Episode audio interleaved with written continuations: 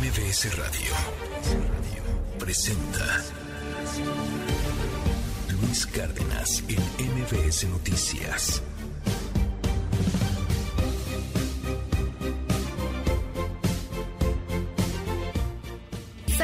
Mañana con tres minutos. Yo soy Sheila Amador, nombre de Luis Cárdenas, el titular de esta, la primera emisión de MBS Noticias. Gracias por acompañarnos este jueves ya 29 de diciembre, ya se nos va el año. Muchas gracias por seguir con nosotros al pendiente, por supuesto, de la información que se genera en México a lo largo de todo el mundo. Gracias a todas las plazas de la República que también nos escuchan en distintos estados. También, por supuesto, nos pueden escuchar a través de todas las plataformas digitales de MBS Noticias y también a través de MBS TV en el canal 6 Así que así arrancamos esta mañana escuchando a Oaxaca Brothers con la Marcha de la Humanidad eh, que está inspirada en el, en el mural de Siqueiros, porque justo un día como hoy, un 29 de diciembre, nació David Alfaro Siqueiros en 1896. Ustedes lo conocen, por supuesto, un pintor, activista y militar mexicano considerado como uno de los tres grandes exponentes del muralismo de nuestro país, junto con Diego Rivera y José Clemente Orozco. Nació en Santa Rosalía de Camargo, Chihuahua. Comenzó sus estudios de pintura en 1908 mientras acudía de manera intermitente a la Academia de San Carlos, institución a la que se integró de manera regular en 1911. En 1913 ingresó a la Escuela de Pintura al Aire Libre de Santa Anita y cinco años después viajó a Europa, donde conoce a Diego Rivera. A los 18 años de edad, Siqueiros y varios de sus colegas de la Escuela de Bellas Artes se unieron al ejército constitucionalista de Venustiano Carranza para luchar contra el gobierno de Victoriano Huerta. Esta experiencia lo llevaría a descubrir las masas trabajadoras, los obreros, campesinos, artesanos, los indígenas y sobre todo las enormes tradiciones culturales de nuestro país, en especial a las extraordinarias civilizaciones precolombinas. En 1921, durante su estancia en Barcelona, España, redactó y publicó uno de los textos fundacionales para el arte mexicano de la primera mitad del siglo XX, el Manifiesto para los Artistas de América. En 1922, de regreso ya en México, se incorporó al grupo de artistas comisionados para llevar a cabo el programa iconográfico mural de la Escuela Nacional Preparatoria. En 1936 se enlista como voluntario de la Guerra Civil Española al servicio de la Segunda República. Obtiene el grado de teniente coronel, por lo que recibe el alias El Coronelazo, nombre de su autorretrato más conocido. Regresa a los Estados Unidos al terminar la guerra. Allí funda la Escuela Experimental Siqueiros en Nueva York. Desarrolla además diversas exposiciones, conferencias, talleres y cuenta con colaboraciones de la talla de Jackson Pollock y Oscar Quiñones. En 1941 organiza un atentado contra León Trotsky, líder ruso enemigo de Stalin y refugiado en México bajo la protección de Diego Rivera y Frida Kahlo. El atentado contra Trotsky le cuesta a Siqueiros el exilio de nuestro país. Fue un, artista intelectual siempre preocupado por la dimensión pública del arte y por ello llegó al pueblo de México su casa habitación ahora la Sala de Arte Público Siqueiros y su taller de producción en, en, Cuernavaca, Morelos, junto con una importante colección de obra de caballete, gráfica, dibujo, estudios y proyectos murales, así como su archivo personal y biblioteca. En Ciudad, en Ciudad Universitaria, aquí en la Ciudad de México, también en el Museo Nacional de Historia, el Palacio de las Bellas Artes, el Centro Médico Nacional y el Poliforum Cultural Siqueiros son algunos de los sitios donde la obra del autor galardonado con el Premio Nacional de Arte Gráfico de México puede disfrutarse, observarse y analizarse. Entre sus obras más celebradas encontramos Los Elementos, Retrato de la burguesía, la nueva democracia, el porfirismo a la revolución, el pueblo a la universidad, la universidad al pueblo, la marcha de la humanidad, el llamado a la libertad, entierro del obrero sacrificado y muerte al invasor. David Alfaro Siqueiros falleció en Cuernavaca, Morelos, un 6 de enero de 1974 y sus restos fueron sepultados en la rotonda de los hombres ilustres. Así que por eso es que hoy escuchamos Oaxaca Brothers con la Marcha de la Humanidad este 29 de diciembre, también un día como hoy hay otro tipo de conmemoraciones, efemérides importantes. Por ejemplo, les cuento, en 1863 en Egipto se inaugura el canal de Suez uniendo las aguas del Mediterráneo y del Mar Rojo. También eh, un 29 de diciembre, pero de 1845, Estados Unidos se anexiona el Estado mexicano de Texas.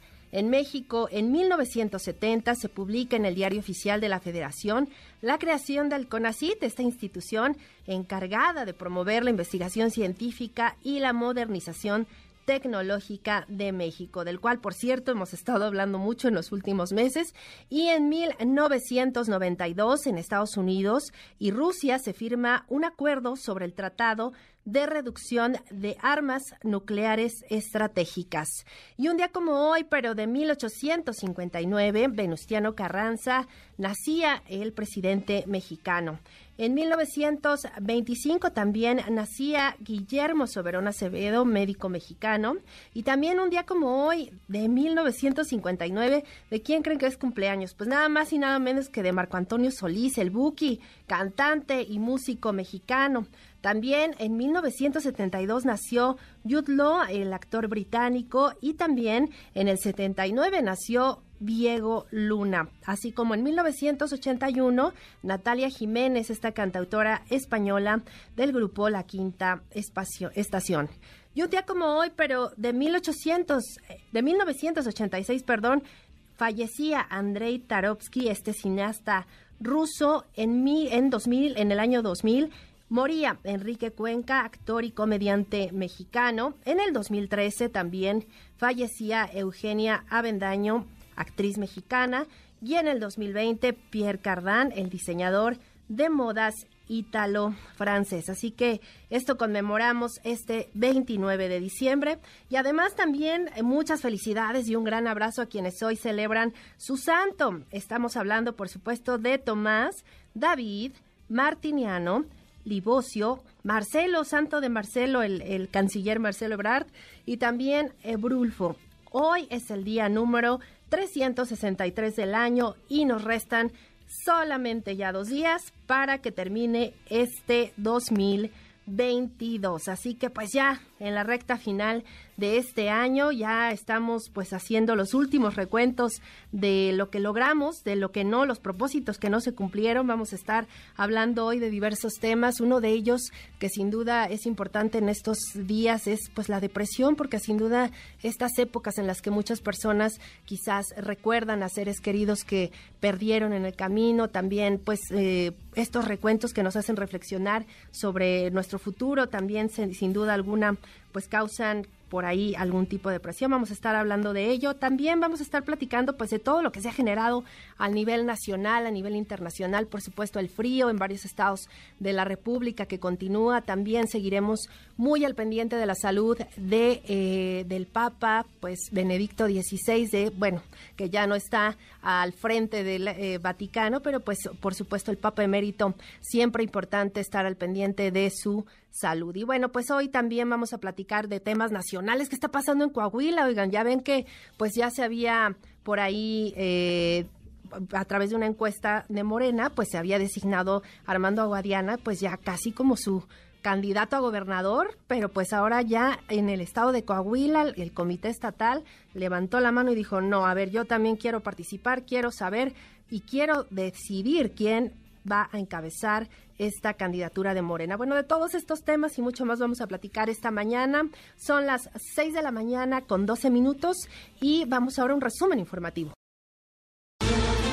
Yo lo que les hago una invitación a mis queridas compañeras y compañeros es que se serenen, que nos pongamos todos una bolsa de hielo en la cabeza, que pensemos en la unidad de nuestro movimiento, en la unidad de nuestro partido, que incluso hay cosas que nada benefician a quien tienen la legítima aspiración de participar en algo que es sustantivo para nosotros, que es la continuidad de la cuarta transformación.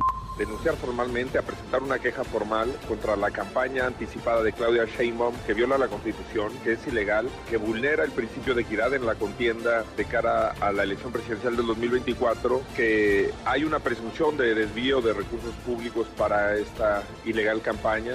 A través de dicha moción hacemos conocer nuestro rechazo a los actos de intromisión de algunos gobiernos en asuntos internos de nuestro país.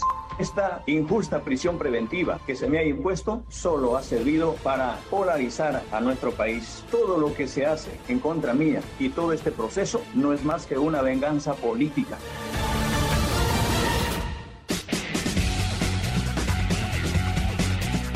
Y sí, claro que ha habido mucha información en torno pues a esta campaña. Seguramente ustedes la han visto, si no en los espectaculares eh, físicamente a través de las redes sociales, pues de todos estos espectaculares que han aparecido pues prácticamente en todos los estados de la República con la silueta de perfil eh, de la jefa de gobierno Claudia Sheinbaum, esta campaña que se ha realizado y pues que ya diputados morenistas reconocieron que pues sí, ellos la pagaron, ellos la están promoviendo y bueno, sin duda ha generado muchísima polémica.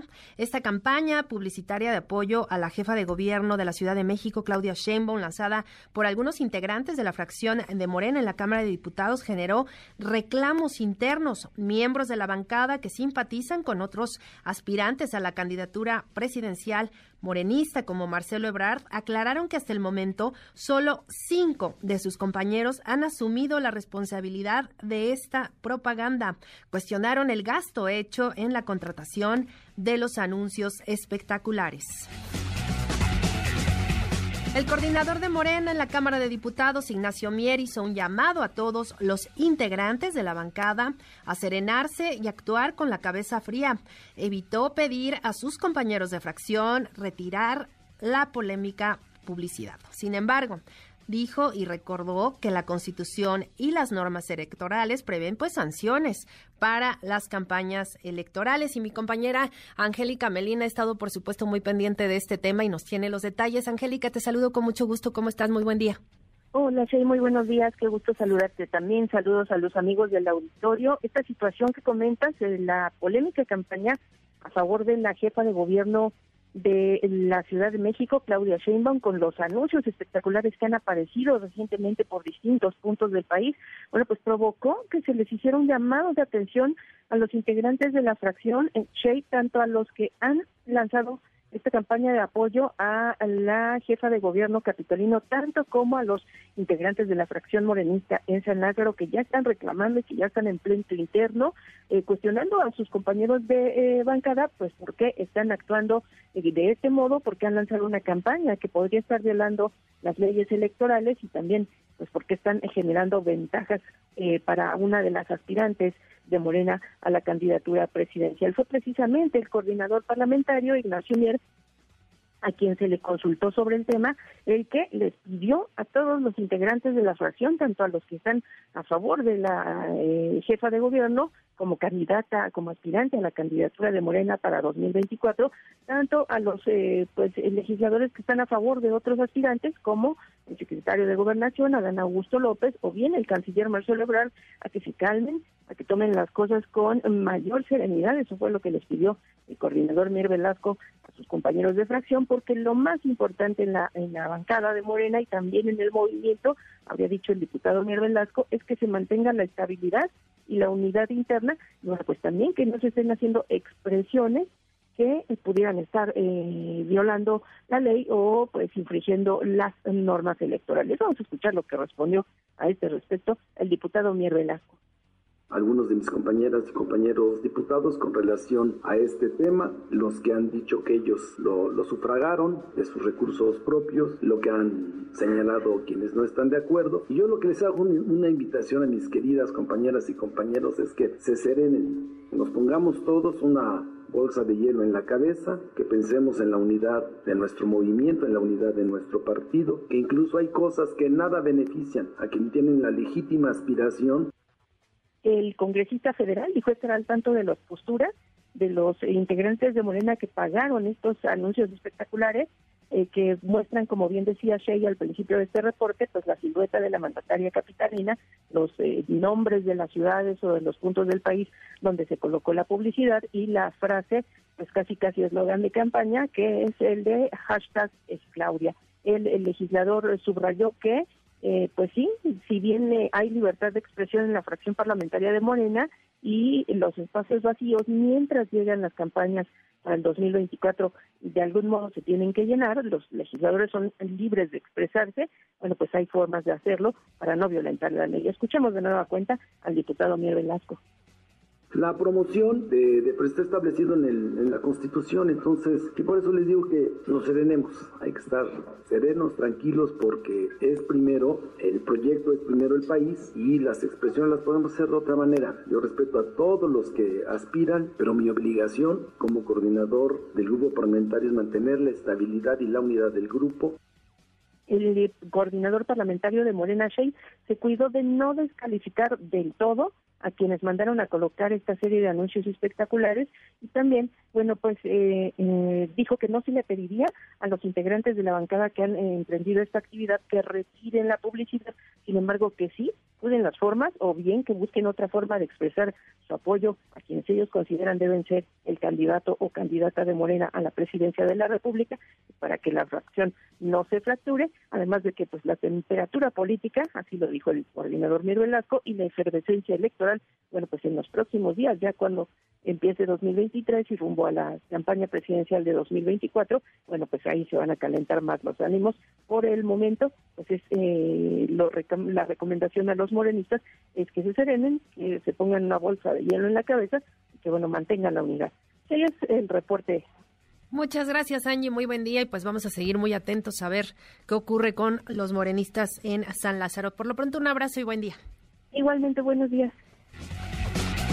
Y por su parte, el coordinador de Movimiento Ciudadano, ahí en la Cámara de Diputados, Jorge Álvarez, dio a conocer que denunció ya formalmente a la jefa de gobierno de la Ciudad de México, Claudia Sheinbaum, y a los diputados federales de Morena que pagaron los anuncios espectaculares haciendo campaña en favor de la mandataria capitalina. Vamos a escuchar a denunciar formalmente, a presentar una queja formal contra la campaña anticipada de Claudia Sheinbaum que viola la Constitución, que es ilegal, que vulnera el principio de equidad en la contienda de cara a la elección presidencial del 2024, que hay una presunción de desvío de recursos públicos para esta ilegal campaña, que es muy evidente a través de la colocación ahora de espectaculares en todo el país con su perfil y con un mensaje alusivo a su candidatura. Y ah, denunciamos también a los diputados que se han autoinculpado cínicamente en los días pasados. Ellos mismos han confesado estar participando de un acto ilegal, esto con el fin de tratar de evadir que se investigue el origen de los recursos que está financiando esta campaña multimillonaria en favor de una aspirante presidencial que está violando la Constitución y esperamos que el Instituto Nacional Electoral investigue el caso, tome medidas para cancelar el registro de Claudia Sheinbaum cuando sea el momento porque está violando la Constitución. Y en el mismo sentido, senadores del PAN, PRI y Grupo Plural llamaron al INE a investigar y sancionar el financiamiento que calificaron de ilegal y cínico de diputados federales de Morena en favor de las aspiraciones y campaña anticipada, dicen, de Claudia Sheinbaum en busca de la presidencia de la República en el 2024. En tanto, el dirigente nacional del PRD, Jesús Zambrano, advirtió que los diputados federales de Morena que promueven la campaña de Claudia Sheinbaum mediante la instalación de anuncios espectaculares deben ser sancionados por el Instituto Nacional Electoral. Al fijar la postura del Partido de la Revolución Democrática sobre el tema, Zambrano Grijalva dijo que el objetivo de los legisladores morenistas es violentar las normas y las medidas cautelares que ordenó el INE para la jefa de gobierno, funcionarios públicos y en general para las llamadas corcholatas presidenciales. Y pues sí, este tema sin duda sí ha generado mucha polémica porque pues el INE todavía no ha hecho un eh, pronunciamiento. Por supuesto, ya el tribunal había hecho un apercibimiento a la jefa de gobierno pues a pedir a que sus simpatizantes pues dejaran de hacer este tipo de pues de actos que pudieran incluso más adelante representar un acto anticipado de campaña. De hecho, pues así lo han manifestado pues varios eh, expertos en la materia, incluso exconsejeros del INE, como Carlos Ugalde ha dicho que pues sí, esto representa pues una violación a la ley. Mientras tanto, pues no, no ha habido un pronunciamiento oficial. Seguramente una vez que se retomen ya las actividades de manera formal, una vez que terminen vacaciones de pues estas fiestas decembrinas, seguramente habrá ya algún pronunciamiento pronunciamiento del INE. En tanto, pues sí, los diputados eh, federales pues ya han, reconocido algunos, sí, abiertamente, que ellos son quienes lo están financiando. Y por supuesto vamos a estar muy atentos a este tema. Y otro que también ha generado mucha polémica, sin duda, ha sido esto que la Comisión Nacional de Derechos Humanos notificó a la Junta de Coordinación Política de la Cámara de Diputados su decisión de cambiar la propuesta de María del Socorro Puga Luébano como integrante del Comité Técnico de Evaluación de Consejeros del INE por no cumplir con el perfil requerido. El organismo autónomo decidió sustituir su nominación con la investigadora y académica Araceli Mondragón González. En tanto, la Junta de Coordinación Política de la Cámara de Diputados determinó estudiar a fondo a través de la dirección jurídica del recinto la resolución del Tribunal Electoral que ordenó modificar la convocatoria a selección de los nuevos consejeros electorales y la conformación del Comité Técnico de Evaluación. Es la voz del coordinador de los diputados de Morena, Ignacio Mier. No, en principio nosotros pensamos que no, este, pero repito, se va a hacer una revisión no solamente tiene excesos en, lo, por lo que se refiere a establecer una convocatoria diferenciada para la elección de los consejeros y del consejero presidente, ese es un exceso, pero hay varios. Lo que quisimos es ser prudentes, repito, y por eso no emitir ningún juicio anticipado hasta no tener todos los elementos. Y en más información ya les comentaba, los obispos de México también se unieron a la oración universal convocada para pedir por la salud del Papa emérito Benedicto XVI, quien se encuentra delicado y bajo supervisión médica, según confirmó ayer el Vaticano. La presidenta del Consejo Nacional para Prevenir la Discriminación, Claudia Olivia Morales, resaltó la importancia de contar con datos estadísticos sobre el tema de la discriminación y los derechos humanos, ya que estos dan las pautas para poder crear e impulsar políticas públicas. Y en información de la Ciudad de México, mantiene el gobierno capitalino como fecha estimada de apertura del tramo subterráneo de la línea 12 del metro el próximo 15 de enero. Tras un recorrido por las nueve estaciones que integran este segmento de la línea dorada, la jefa de gobierno, Claudia Sheinbaum, informó que ya iniciaron las pruebas preoperativas con los trenes luego de que concluyeron los trabajos de rehabilitación conforme lo recomendó por lo recomendado por el Comité Técnico Asesor. Vamos a escucharla.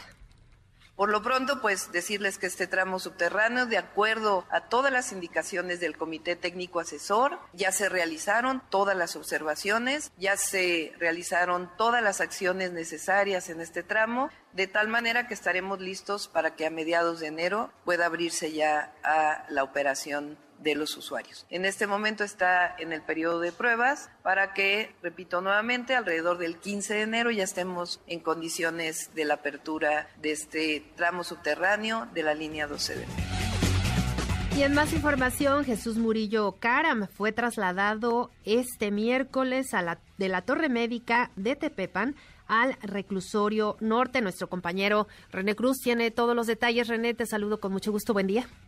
Igualmente, Sheila, amigos del auditorio, muy buenos días. Tras casi dos meses de permanecer hospitalizado, el ex titular de la entonces Procuraduría General de la República, Jesús Murillo Caram, fue trasladado ayer de la Torre Médica de Tepepan al reclusorio norte. A este respecto, la defensa del exgobernador de Hidalgo advirtió que esta medida pone en riesgo la salud y vida de su cliente, quien la semana pasada fue diagnosticado con COVID-19, lo cual lo deja en una posición aún más vulnerable por las enfermedades que padece, es decir, que tiene enfermedad pulmonar obstructiva crónica hipertensión arterial sistémica e insuficiencia vascular cerebral. Incluso el día de ayer presentó una presión arterial de 100, 190 sobre 100. Asimismo, los abogados dieron a conocer que el 6 de diciembre ya impugnaron esta determinación del juez de control Marco Antonio Fuerte Tapia, quien agregaron inexplicablemente por la, a pesar de la evidencia médica que se presentó, negó el cambio de medida cautelar para que Murillo Caram siguiera su proceso en su casa. Eh, cabe recordar que desde su ingreso al reclusorio norte, el ex titular de la PGR fue trasladado en ocho ocasiones del centro penitenciario a diversos hospitales públicos. En la última ocasión, registrada el 19 de octubre, ya no regresó al reclusorio, sino que fue llevado a cuatro diferentes nosocomios, al Hospital General de Joco, al Instituto Nacional de Cardiología Ignacio Chávez, al eh, también Hospital Belisario Domínguez y la Torre Médica de Tepepan, donde estuvo por espacio de un mes. Sin embargo, pues ya el día de ayer fue reingresado al reclusorio norte, donde seguirá su proceso que se inició en su contra por estos delitos de tortura y desaparición forzada relacionados con el caso Ayotzinapa. Sheila, el reporte que tengo. Muchas gracias, René. Muy buen día. Muy buen día. En más información, fuerzas federales y estatales reaprendieron a Ismael Molina Monroy, el Bucanans y o Bucanans, identificado como operador de la Unión Tepito y uno de los criminales más buscados por las autoridades del Estado de México. Molina Monroy fue detenido en la colonia de doctores de la Ciudad de México en cumplimiento a una orden de aprehensión por el delito de homicidio doloso. Un juez concedió un amparo contra el decreto que prohíbe la circulación y comercialización de cigarros electrónicos y vapeadores. A mediados de este año, el impartidor de justicia ordenó al gobierno federal devolver los dispositivos y cajetillas de tabaco aseguradas a la empresa y no aplicar en su perjuicio dicho decreto.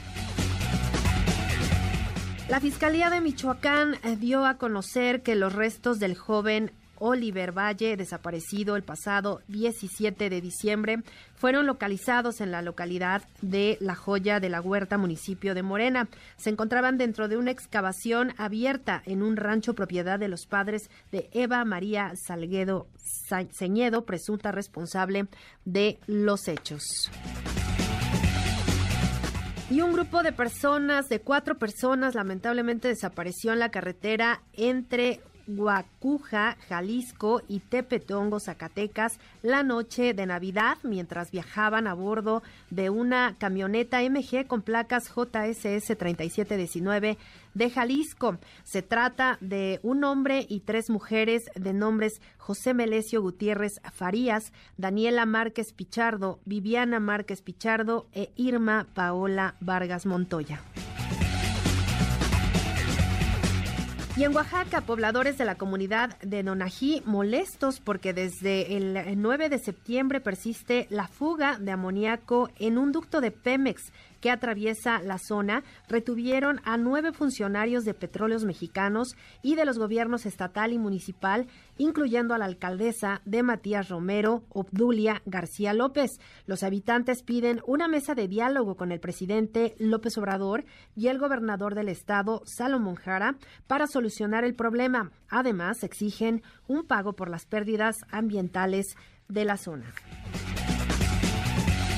En información económica, la Secretaría de Hacienda y Crédito Público actualizó las cuotas del impuesto especial sobre producción y servicios IEPS y por lo que subirán esto los precios de los cigarros, refrescos y gasolinas y esto será a partir del primero de enero cuando tendrán un aumento del 7.35% que aplica actualmente a 7.9%.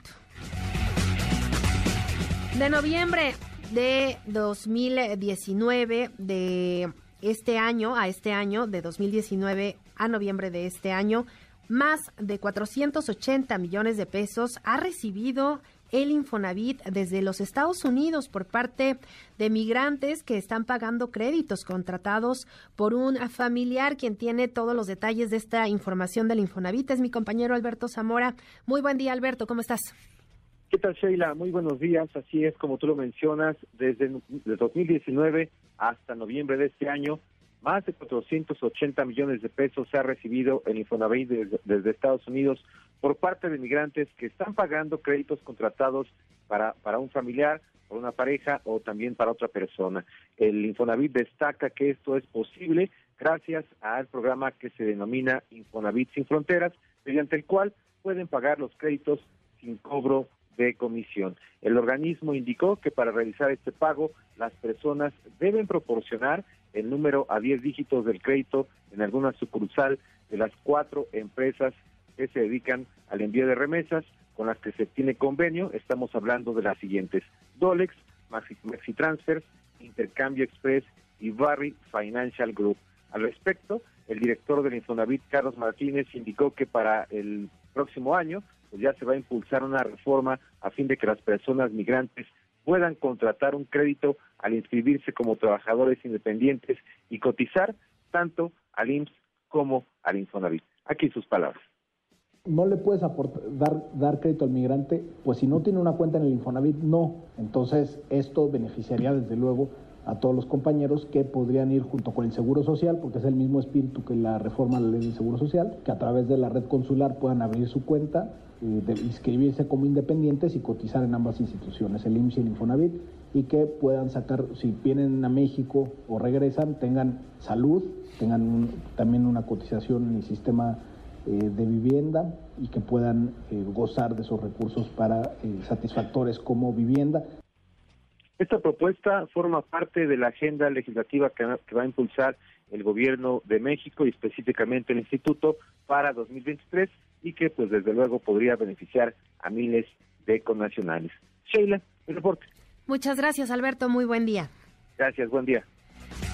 Y pues ahora nos vamos a enlazar hasta Oaxaca con eh, nuestra compañera corresponsal Evelyn Aragón, porque pues ya ayer eh, se dio a conocer a través de los servicios de salud del Estado, pues el lamentable deceso de este pequeño de siete años de edad, pues que presentó sí complicaciones tras esta mordedura de un murciélago. Mi compañera Evelyn Aragón en la línea. Evelyn, ¿cómo estás? Muy buen día. ¿Qué tal, Sheila? Muy buenos días. Pues efectivamente, así tal cual lo, lo comentas, pues los servicios de salud de Oaxaca dieron a conocer el deceso de un menor de siete años de edad, quien presentó complicaciones en su salud tras sufrir una mordedura de un animal silvestre en días pasados, presuntamente pues un murciélago caso que pues ha, ha causado conmoción aquí en la entidad oaxaqueña. Fue después de las cinco de la tarde de este miércoles que el corazón del menor pues dejó de latir luego de estar internado desde el fin de semana en el Hospital General Doctor Aurelio Valdivieso, ubicado aquí en la capital oaxaqueña, de acuerdo con la dependencia, pese a los esfuerzos de los especialistas médicos, pues poco se pudo hacer para mejorar la deteriorada salud del niño, originario de la comunidad de Palo de Lima, perteneciente al municipio de San Lorenzo Texmelucan. Este municipio se encuentra a cuatro horas y media de la capital aproximadamente. Pues bueno, lamentablemente este niño pues pierde la vida después de esta mordedura de un animal silvestre. Hay una segunda víctima que también fue internada por la misma razón y no presenta mejoría en su salud, por el contrario, su estado sigue siendo grave y permanece sedada con ventilación mecánica. Se trata de una niña de 8 años de edad para quien adelantaron pues lamentablemente un trágico pronóstico, toda vez que podría ser declarada con muerte cerebral debido a que no responde a los estímulos primarios, mientras que una tercera víctima, una menor de dos años, resultó asintomática y responde favorablemente a reflejos externos, por lo que inició ya su esquema de vacunación y evoluciona favorablemente de acuerdo con la dependencia. Lo anterior, Sheila, representa pues toda una tragedia para una familia, ya que las víctimas del ataque de este animal silvestre pues eran tres hermanitos menores de edad, uno de una de ocho años, uno de siete que, lamentablemente falleció y una de dos años que afortunadamente resultó asintomática. Y aunque en un inicio los servicios de salud de Oaxaca calificaron los casos eh, como rabia humana, posteriormente tuvieron que retractarse debido a la inconformidad que se causó en la comunidad de Texmeluca y aseguraron que se trataba de rabia silvestre y bueno, están en espera de los resultados del laboratorio de los pacientes por parte del Instituto de Diagnóstico y Referencia Epidemiológico. Sin embargo, pues bueno, lamentablemente se da el primer deceso de estos tres casos que han causado pues aquí eh, conmoción en la entidad oaxaqueña. Este es el reporte, Sheila. Pues muchas gracias, Evelyn. Muy, muy, lamentable esto que ocurrió con estos pequeñitos y pues por supuesto seguiremos al pendiente a través de tu cobertura de su estado de salud de estos dos chiquitos que siguen pues muy, muy, muy graves. Un abrazo hasta Oaxaca y muy buen día. Muy buen día, Sheila, y claro que sí estamos pendientes. 6 de la mañana, ya con 38 minutos. Nos vamos a esta primera pausa de MBS Noticias. No se vayan, volvemos. Hay mucha información esta mañana.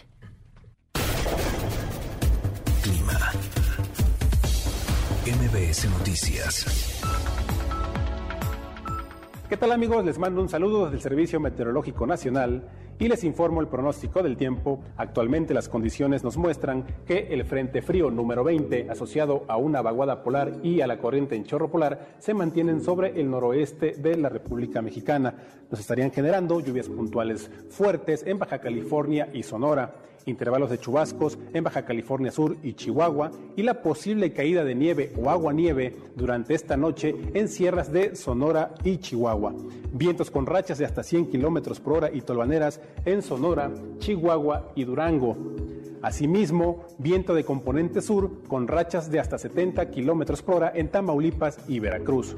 Ya para el día de mañana, el sistema frontal número 20 se mantendrá sobre el noroeste asociado a una vaguada polar y a la corriente en chorro polar. Estos sistemas nos estarían generando igualmente intervalos de chubascos con lluvias puntuales fuertes en Sonora y Chihuahua. También intervalos de chubascos en Baja California Sur, Sinaloa, Durango, Coahuila y Yucatán. Lo más importante es la caída de nieve o agua nieve que se puedan estar presentando en sierras de Sonora, Chihuahua y Durango.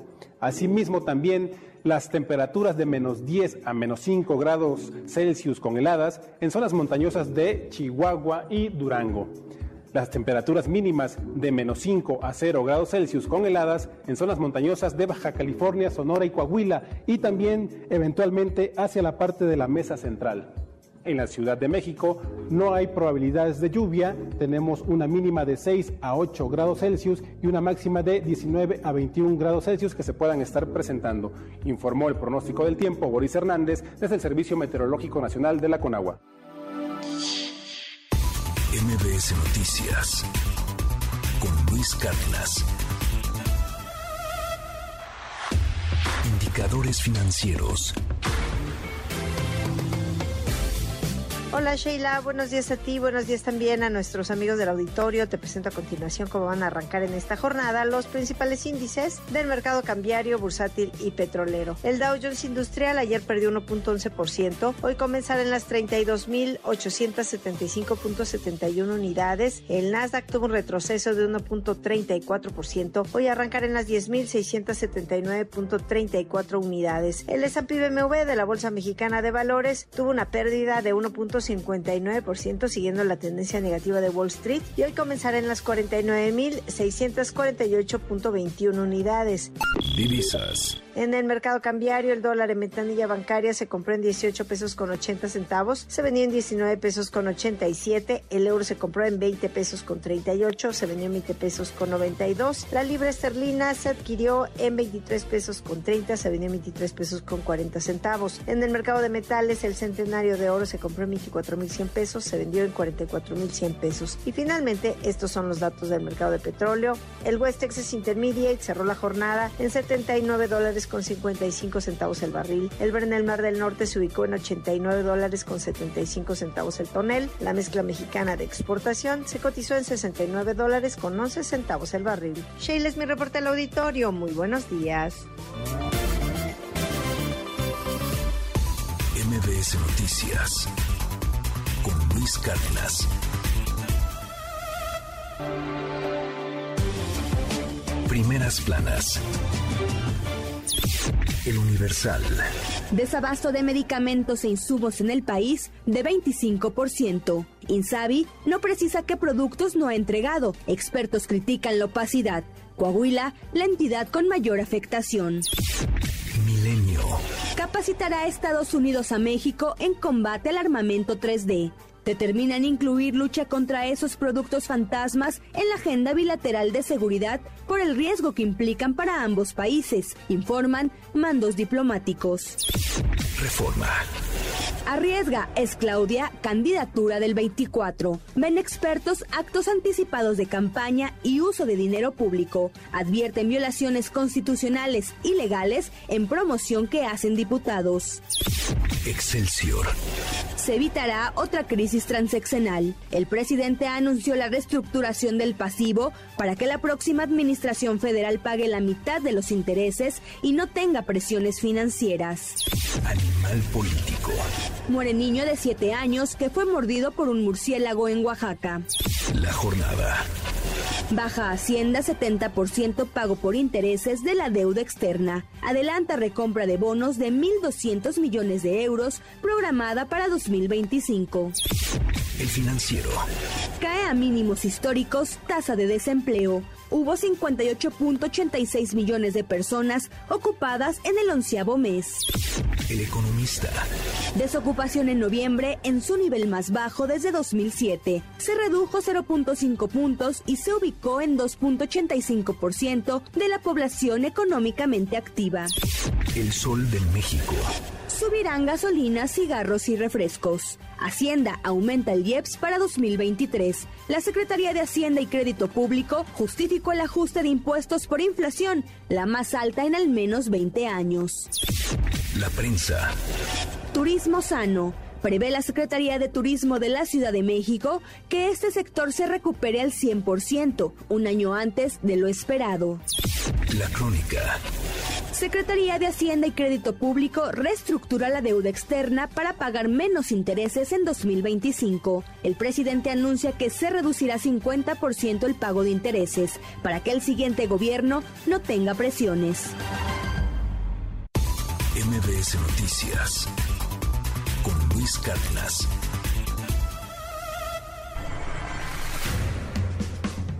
Estados. Guanajuato.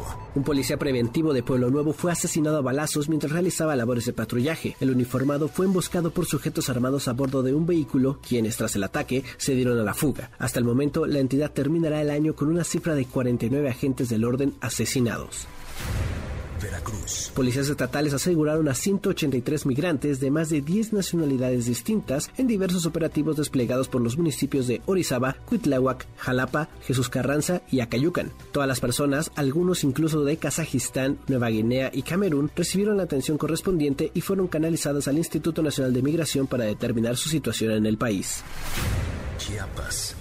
Elementos de la Armada de México localizaron frente a las costas de Chiapas 920 paquetes de cocaína con un peso aproximado de una tonelada. La Secretaría de Marina recibió la notificación de un posible intento de trasiego de droga dentro de la zona económica exclusiva cerca de la decimosexta región naval, por lo que montó el operativo que llevó al cargamento ilícito. Sin embargo, no se detuvo a ninguna persona. Estado de México. Una camioneta con turistas se volcó de camino a la zona alta del Nevado de Toluca, lo que dejó 15 personas lesionadas, de las cuales dos tuvieron que ser trasladadas en helicóptero a un hospital de Toluca, 11 fueron llevadas en ambulancia y dos más fueron atendidas en el lugar. El chofer del vehículo fue detenido por la Policía Estatal para que rinda su declaración ante el Ministerio Público. Y en más información del Estado, un transformador de energía que abastecía la pista de hielo frente al Palacio del Ayuntamiento de Tultitlán explotó e incendió parte de la lona que cubría la atracción. No se reportó ningún herido, sin embargo, cientos de comercios y habitantes de la zona permanecen sin electricidad.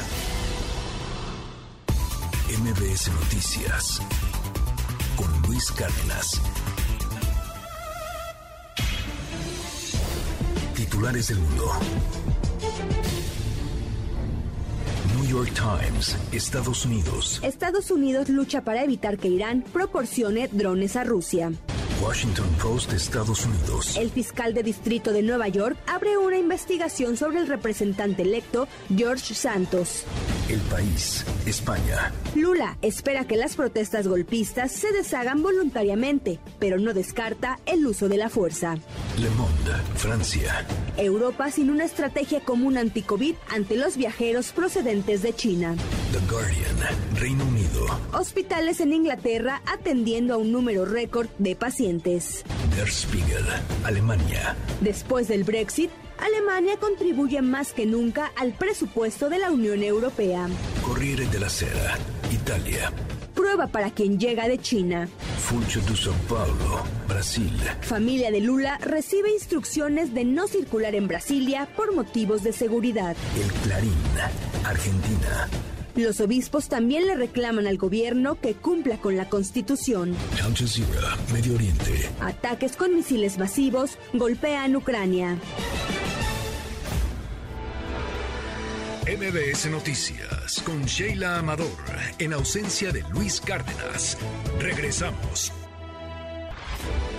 MBS Noticias con Sheila Amador, en ausencia de Luis Cárdenas. Continuamos. Trascendió en la prensa. Reforma, Templo Mayor. Da la impresión que la campaña Es Claudia fue diseñada por Marcelo Ebrard o por Adán Augusto López, pues está dejando muy mal parada a Claudia Sheinbaum. Por supuesto, de entrada, se está arriesgando su viabilidad legal como candidata presidencial en 2024, pues la campaña viola la prohibición constitucional de la promoción personalizada de las personas servidoras públicas. Los antecedentes en el INE apuntan a un desenlace que para nada le gustaría a Morena. Además, la silueta de la jefa de gobierno de perfil y con la cola de caballo por supuesto la identifican, pero también ha servido para comentarios muy insidiosos, desde que trae rienda hasta que se trata de la promoción del comediante Teo González. Lo peor, por supuesto, es que Claudia Sheinbaum se está dando a conocer a nivel nacional, pero por hacer trampa, promocionarse con recursos públicos y demostrar desde ahora que poco le importa la ley. Esa es Claudia. Bajo reserva del Universal. Nos hacen ver que la división en Morena por la gubernatura de Coahuila se profundizó luego de que al menos 37 consejeros del partido en aquella entidad desconocieron la encuesta que colocó al senador Armando Guadiana como candidato. La mayor parte de los inconformes están con Ricardo Mejía Verdeja, subsecretario de Seguridad Federal, quien también rechazó los resultados. Ahora, corren las versiones de que Ricardo podría ir en una candidatura con el Partido del Trabajo o el Partido Verde, si no llega a un acuerdo con Morena. Al parecer, los llamados a la unidad del líder nacional morenista, Mario Delgado, han sido solo escuchados como llamados a misa. Confidencial, el financiero. En Morena se dieron por vencidos y aceptaron que no hay personas químicamente puras para integrar el Comité Técnico de Evaluación que analizará los perfiles de aspirantes a consejeros electorales, ni tampoco entre los propios candidatos. Están terminando la revisión. Químicamente puro no vamos a encontrar a nadie. Es difícil. Entonces, vamos a hacer la revisión, confesó ayer el jefe morenista en San Lázaro, Ignacio Mier, aunque aseguró que por lo que se refiere a su partido y aliados, estamos en etapa decembrina. Nada nos incomoda. Trascendió de milenio. Que aunque AMLO ve como tema político más que logístico la eventual llegada de Joe Biden al AIFA para la cumbre de Norteamérica, a donde sí está confirmado el arribo del primer ministro de Canadá, Justin Trudeau, habrá que esperar a ver qué opina el servicio secreto estadounidense, pues a él compete garantizar las mejores condiciones de seguridad para el traslado del jefe de la Casa Blanca a la capital, por lo que no se trata nada más de amistad, sino solo hay que recordar cómo se cerró el primer cuadro cuando vino Bill Clinton.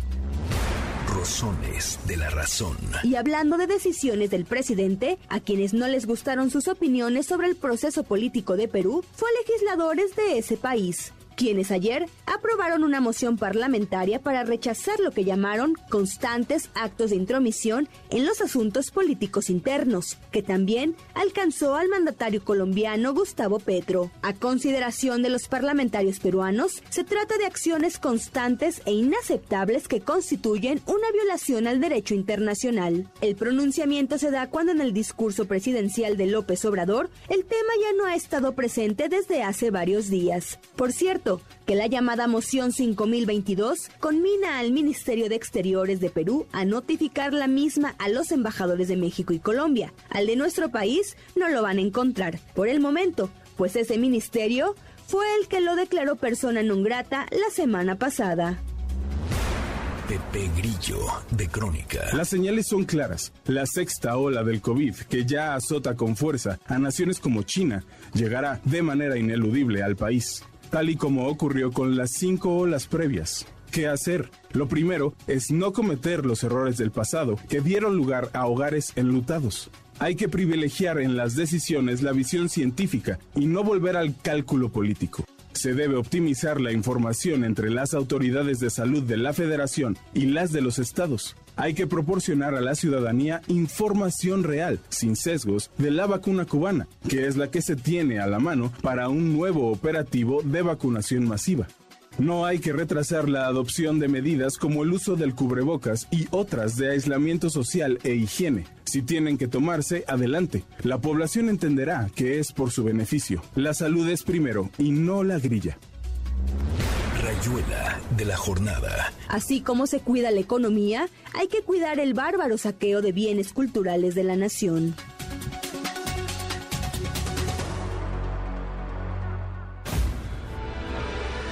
MBS Noticias con Sheila Amador, en ausencia de Luis Cárdenas. Regresamos. En Walmart empieza la emoción de cenar juntos. Lomo de cerdo natural a solo 99 pesos el kilo. Walmart. Precios bajos todos los días. Come bien. En estas fiestas regala amor, sabor y un práctico set de refractarios. Canjea 5 etiquetas, o 5 corcholatas, o 5 envases, o 5 latas, o 5 tapas de productos de Cooperativa Pascual, más 100 pesos y llévate tu set de 4 fabulosos refractarios. Consulta bases en promocionespascual.com.mx. Cooperativa Pascual, sabe a México. Come bien. Hola, soy Luis Cárdenas.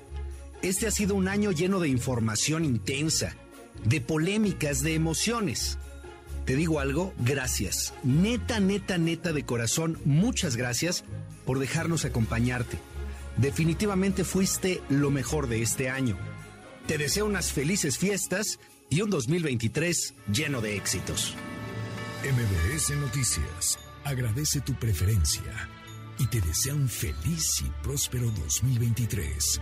Felices fiestas Amigos, ¿cómo están? Soy José Ramón Zavala y les quiero decir que hoy es tiempo de compartir momentos mágicos con las personas que más amas y Volkswagen lo sabe a la perfección. Por eso te invitan a vivir un momento maravilloso.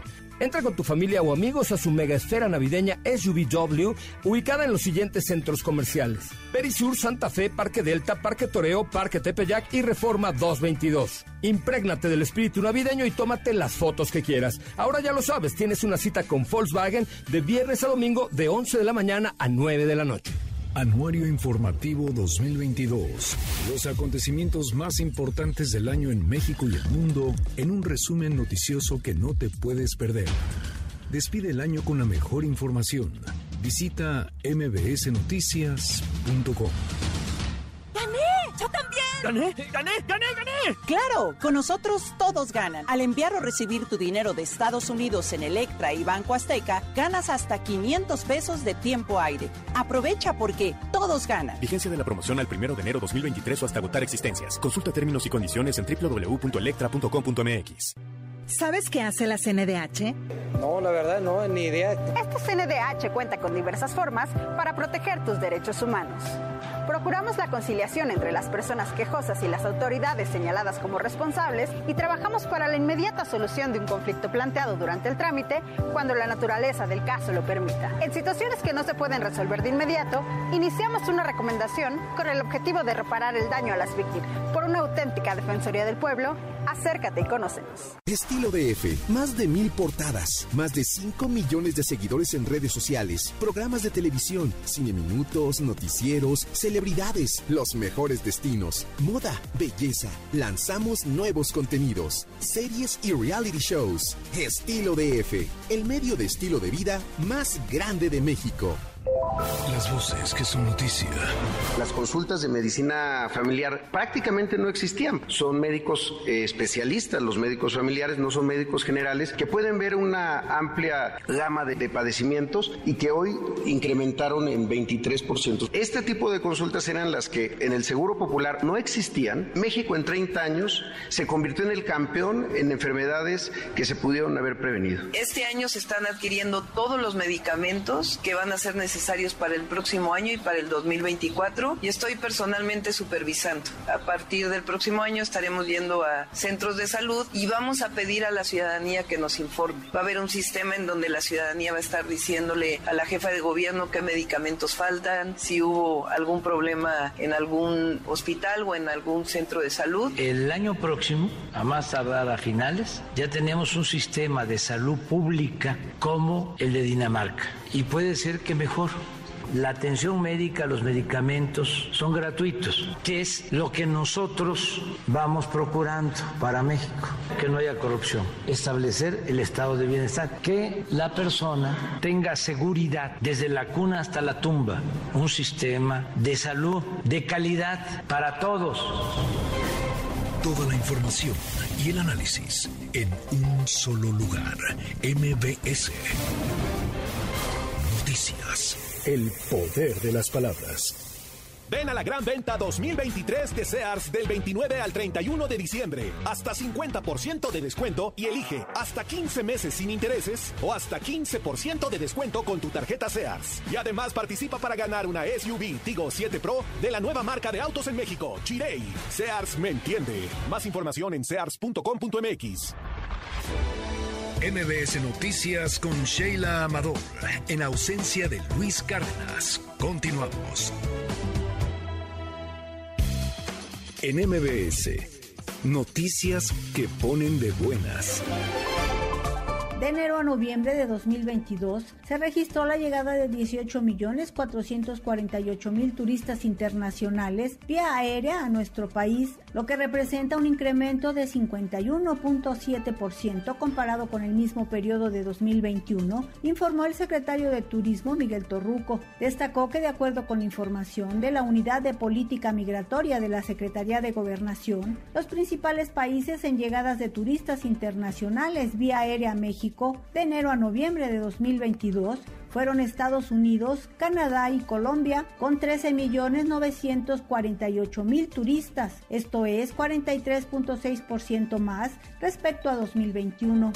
Desde la creación del Parque Ecológico Lago de Texcoco en 2019 hasta noviembre de 2022 se han adjudicado 3.253 millones de pesos en obras y servicios relacionados con el mismo, lo cual representa un avance de 71% respecto al presupuesto de 4.566 millones de pesos programados, señaló la Comisión Nacional del Agua. Detalló que hasta ahora este proyecto ha generado más de 5.000 empleos y ha beneficiado a 12.5 millones de habitantes que viven en el área de influencia inmediata a este espacio, además de realizar diversas obras para crear y recuperar cuerpos de agua al interior del parque.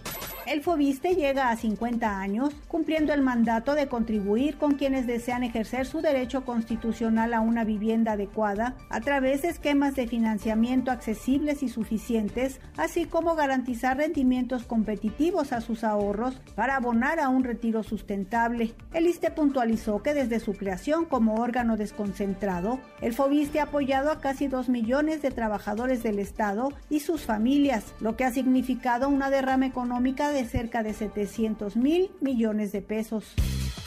En MBS, noticias que ponen de buenas. MBS Noticias con Luis Cárdenas. La agenda del día. A las 7 de la mañana, el presidente Andrés Manuel López Obrador encabezará una conferencia de prensa. A las 10 de la mañana, el Instituto Mexicano de Estudios Estratégicos en Seguridad y Defensa Nacional llevará a cabo la ceremonia de graduación de la primera antigüedad del doctorado en Desarrollo y Seguridad Nacional en el Salón de Actos de la Dirección General de Educación Militar y Rectoría de la Universidad del Ejército y Fuerza Aérea. Al mediodía, el presidente de la mesa directiva del Senado de la República, Alejandro Armenta, ofrecerá una conferencia de prensa. En Estados Unidos se abrirá el primer dispensario legal de marihuana en Nueva York, Housing Work Cannabis. En Caracas, el Observatorio Venezolano de la Violencia presentará el informe anual 2022. Y por otro lado, la oposición se reunirá para ratificar y concretar su decisión de eliminar el llamado gobierno interino liderado por el exdiputado venezolano Juan Guaidó. Y en Guatemala llegará el último de los más de 360 vuelos de migrantes deportados de Estados Unidos.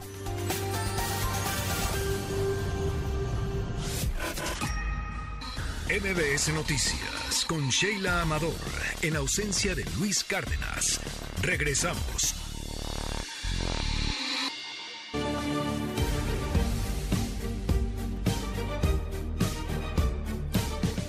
Siete de la mañana ya con nueve minutos de este jueves 29 de diciembre de 2022, un año en el que lamentablemente pues hemos sido testigos de muchos feminicidios. Nuestro país es uno pues de los más mortíferos en cuanto a este delito y por supuesto hemos estado hablando y seguiremos hablando de este tema. Escuchen esto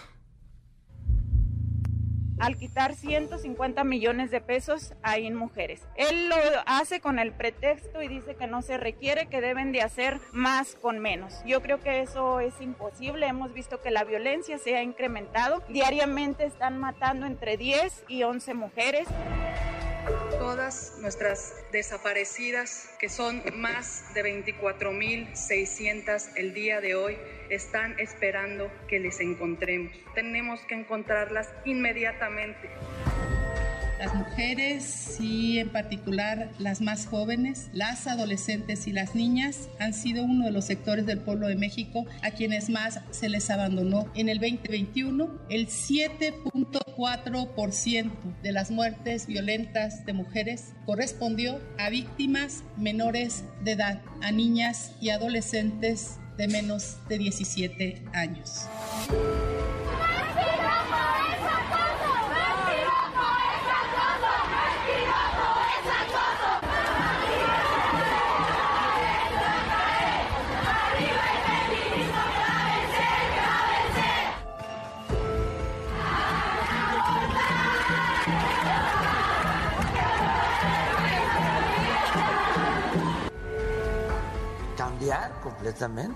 Ese modelo como lo estamos haciendo y que no sea el dinero, lo material, lo básico. O el papel que se cree que deben de tener las mujeres dentro de la sociedad. Sí, pero eso se tiene en nuestras tradiciones, en nuestras costumbres, en nuestras culturas. Hay que regresar a infundir principios, valores. Por eso es la transformación. El feminicidio también hubo una baja, aunque este último mes se registró un incremento. En el caso de secuestros, menos 72.4% de víctimas. Estos resultados sobre el secuestro se debe al trabajo de la Coordinación Nacional Antisecuestros y las unidades antisecuestros de los estados. Se han detenido 4.630 secuestradores 524 bandas desarticuladas y 2.090 víctimas liberadas en esta administración. Como el observatorio iniciamos nuestra labor con datos que en aquel tiempo nos alarmaron, pero estas cifras ya se duplicaron y las formas de violencia incluso son inimaginables. Son terribles las violencias que viven a diario las mujeres hasta la privación de la vida, hasta los feminicidios.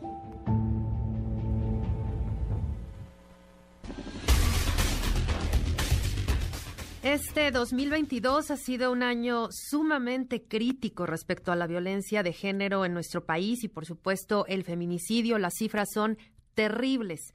3.470 mujeres fueron víctimas de feminicidio entre el primero de enero y el 30 de noviembre, de acuerdo con el Secretariado Ejecutivo del Sistema Nacional de Seguridad Pública. Que si se diga fácil una, una cifra, se puede decir 3.470 feminicidios, pero detrás de cada uno de ellos hay una historia, hay familias rotas, padres, hijos, hermanos, en fin una tragedia que lamentablemente sigue al alza en nuestro país. Y esta mañana tenemos en la línea telefónica de MBS Noticias a María de la Luz Estrada, ella es coordinadora del Observatorio Nacional del Feminicidio. María de la Luz, muchas gracias por acompañarnos esta mañana.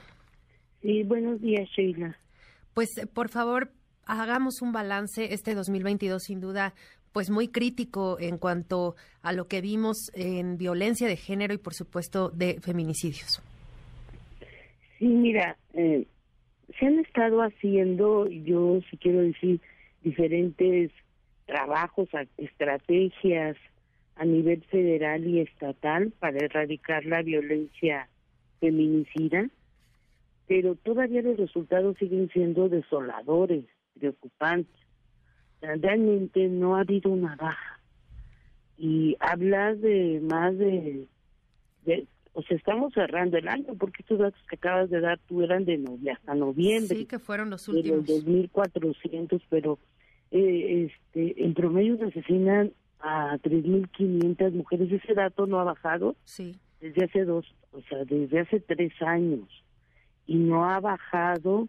Y lo preocupante es que cada vez eh, vemos eh, modos operandi, patrones donde mujeres desaparecen y, y por lo regular las encontramos asesinadas con una hazaña que, que realmente es, es deshumanizada, o sea, la manera brutal, incomprensible de cómo son asesinadas las mujeres por esta situación de una cultura machista y de factores que siguen fortaleciendo este tipo de cultura, como es la propia falta de una justicia de género en el país.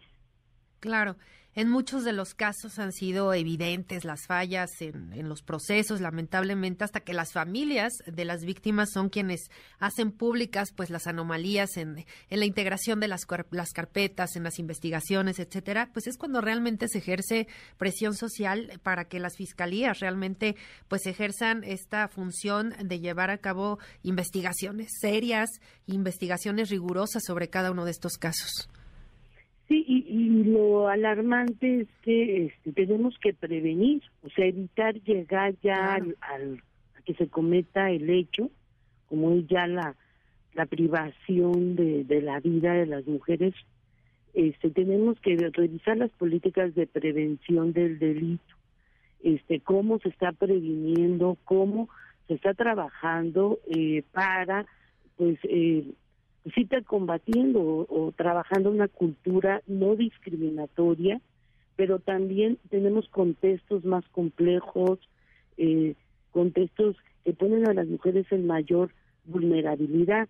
Y una de ellas, pues el, la, la militarización ha sido uno de los factores que nos ha preocupado para un tema de seguridad, porque precisamente eso es lo que pone eh, en situación de mayor riesgo a las mujeres. Las mujeres eh, sabemos que en contextos de militarización eh, las mujeres son las más afectadas, ¿no? Porque realmente no se está trabajando por una seguridad civil que, que realmente esté previniendo estas violencias de, de género y teniendo contextos criminales que vimos el caso de Veracruz a la joven que eh, le sacaron del vientre a, su ya su bebé de ocho meses y, y estos casos no son aislados. Se deben de investigar para que realmente se pueda prevenir y evitar que las mujeres sean eh, pues eh, colocadas en esa situación como fue de la joven en Veracruz y otros casos de jóvenes que que buscan trabajo y, son captadas y, desaparecidas por un tema de trata. O sea, los contextos son diferentes, se debe de tener investigaciones que lleguen a fondo para desarticular bandas criminales o también estamos viendo situación donde las jóvenes son asesinadas por las parejas y las parejas generan contextos donde se considera que la manera brutal como fue asesinada pues fue del crimen organizado, pero no, son de sus propias parejas para generar confusión y la autoridad tiene que hacer investigaciones exhaustivas que ya están en sus protocolos de investigación. El problema es que no los realizan. Claro, hablabas un momento sobre la, la estrategia, ¿no? Eh, ¿Qué ha fallado o qué ha faltado en esta estrategia que se ha implementado por parte de autoridades, no solo eh, a nivel federal, sino que también a nivel eh, estatal, municipal y, pues muchas veces esta falta de coordinación que se llega a ver entre los niveles de gobierno, los distintos niveles de gobierno, pues es lo que deja distintos vacíos y que pueden el crimen organizado o los contextos muy específicos también familiares, etcétera, pues que pueda haber este tipo de crímenes. Mira, este, los gobiernos han desarrollado políticas públicas eh, para eh, atender las violencias, programas, protocolos, marcos legales. El problema es que no los implementan. Pues cuando tú llegas, cuando desaparece, por ejemplo, una joven, pues ya sabemos que deben de actuar de carácter inmediato, no tiene que denunciar necesariamente ya la familia y la autoridad no actúa. Entonces, las horas son fundamentales para encontrarlas con vida. Y eso ya lo tienen establecido en los protocolos. En el caso de toda muerte violenta de una mujer, debe iniciarse investigando con perspectiva de género, este, para investigar un feminicidio. No lo hacen y se vuelve cada vez, y a pesar que lo tienen en un protocolo, la Suprema Corte de Justicia de la Nación, lo hemos dicho reiteradamente, estableció eso, que toda muerte violenta debe iniciarse eh, investigando como feminicidio para que realmente logremos tener los elementos de prueba científica para poder vincular a los asesinos. Tenemos que sacar de las calles y de las casas a los feminicidas. De lo contrario, lo que nosotras nos enfrentamos es que están en total impunidad, que vuelven a cometer eh, con otras eh, mujeres jóvenes estos mismos delitos graves de violación, asesinatos, este, por, por la situación de la condición de las mujeres. Y esto la autoridad lo ha, en cierta forma, ha habido una permisividad institucional de, de por eso este contexto no ha permitido que bajen las tasas de, de violencia contra las mujeres. Y podríamos estar viendo cada uno de los aspectos y la autoridad sigue fallando porque podríamos crear tribunales especializados, pero si realmente no tenemos el personal adecuado, preparado y, y, que realmente se implementen las acciones eh, que se están haciendo debidamente y se sancionen a las autoridades que están obstruyendo la justicia, no vamos a avanzar. Y esto, si lo único que vemos es que se sigue acumulando y los contextos cada vez son más graves y, están teniendo un impacto para el tejido social, eh, tanto en la población, en las familias, eh, porque hay unos dolores profundos, eh, traumas que provocan estos tipos de delitos, que las familias quedan totalmente desestructuradas y afectadas y en esa situación la autoridad sigue tampoco sin atender estas problemáticas ya cuando las familias están afectadas no tienen acceso a la justicia y no son atendidas de manera integral para poder eh, pues enfrentar una situación tan terrible como es los feminicidios en México. Totalmente, y creo que ahora toca un punto fundamental que es la impunidad. Estaba revisando por ahí cifras eh, de esta asociación Impunidad Cero y, por ejemplo, ellos eh, detectaron que el feminicidio en México tiene un grado de impunidad del 56%, es decir, pues la mayoría de, de, los feminicidios que se cometen en nuestro país en nuestro país pues quedan impunes. Y esto pues se vuelve un círculo vicioso que además permite que los eh, feminicidas pues sigan libres o enfrenten procesos pues que al final del día terminen por por darles la, la libertad o los casos sin resolver porque ahí está por ejemplo el, el de Devan y Escobar que fue por supuesto muy muy mediático, pero hay miles más donde pues no está claro qué fue lo que sucedió, no no hay una respuesta contundente en las investigaciones que las familias demandan y pues en el caso específico de, de Devani, por ejemplo, hasta ahora no hay ni un solo detenido. Entonces esto genera muchísima impunidad y que tanto las familias como la sociedad pues vean que no pasa nada, ¿no? Sí, eh, lamentablemente es lo que uno vive a diario. Malas investigaciones, en muchos de los casos está la corrupción, la protección a los propios feminicidas y más cuando los feminicidas pues son gente de poder, son gente de hasta militares, policías, pues se protegen. Las redes de apoyo y eso para las que cuando acompañamos los casos como defensoras ponen en riesgo a las familias y a las propias defensoras. Hay casos en que las propias familias desisten por el temor a que pueda pasarle eh, una situación grave a otro integrante de su familia, a otra hija, y entonces acaban dejando los casos. Entonces, si las familias no están pendientes de sus casos, los casos quedan, se van a archivo, a reserva, es decir, en impunidad total, y esto ha sido un daño que ha causado al país, porque si no generamos y, y rompemos con las cadenas de impunidad que hay en los delitos de género, por más políticas que hagamos, no vamos a avanzar, porque sí eh, nos a muchas organizaciones que seguimos discutiendo el tema de la impunidad o de del tema de sancionar, se nos dice, no, es que son punitivas, pero tú ya tienes los delitos. Y nosotras trabajamos por prevenir, pero también por sancionar para evitar supuestos criminales o violentadores seriales, porque no hay seriales.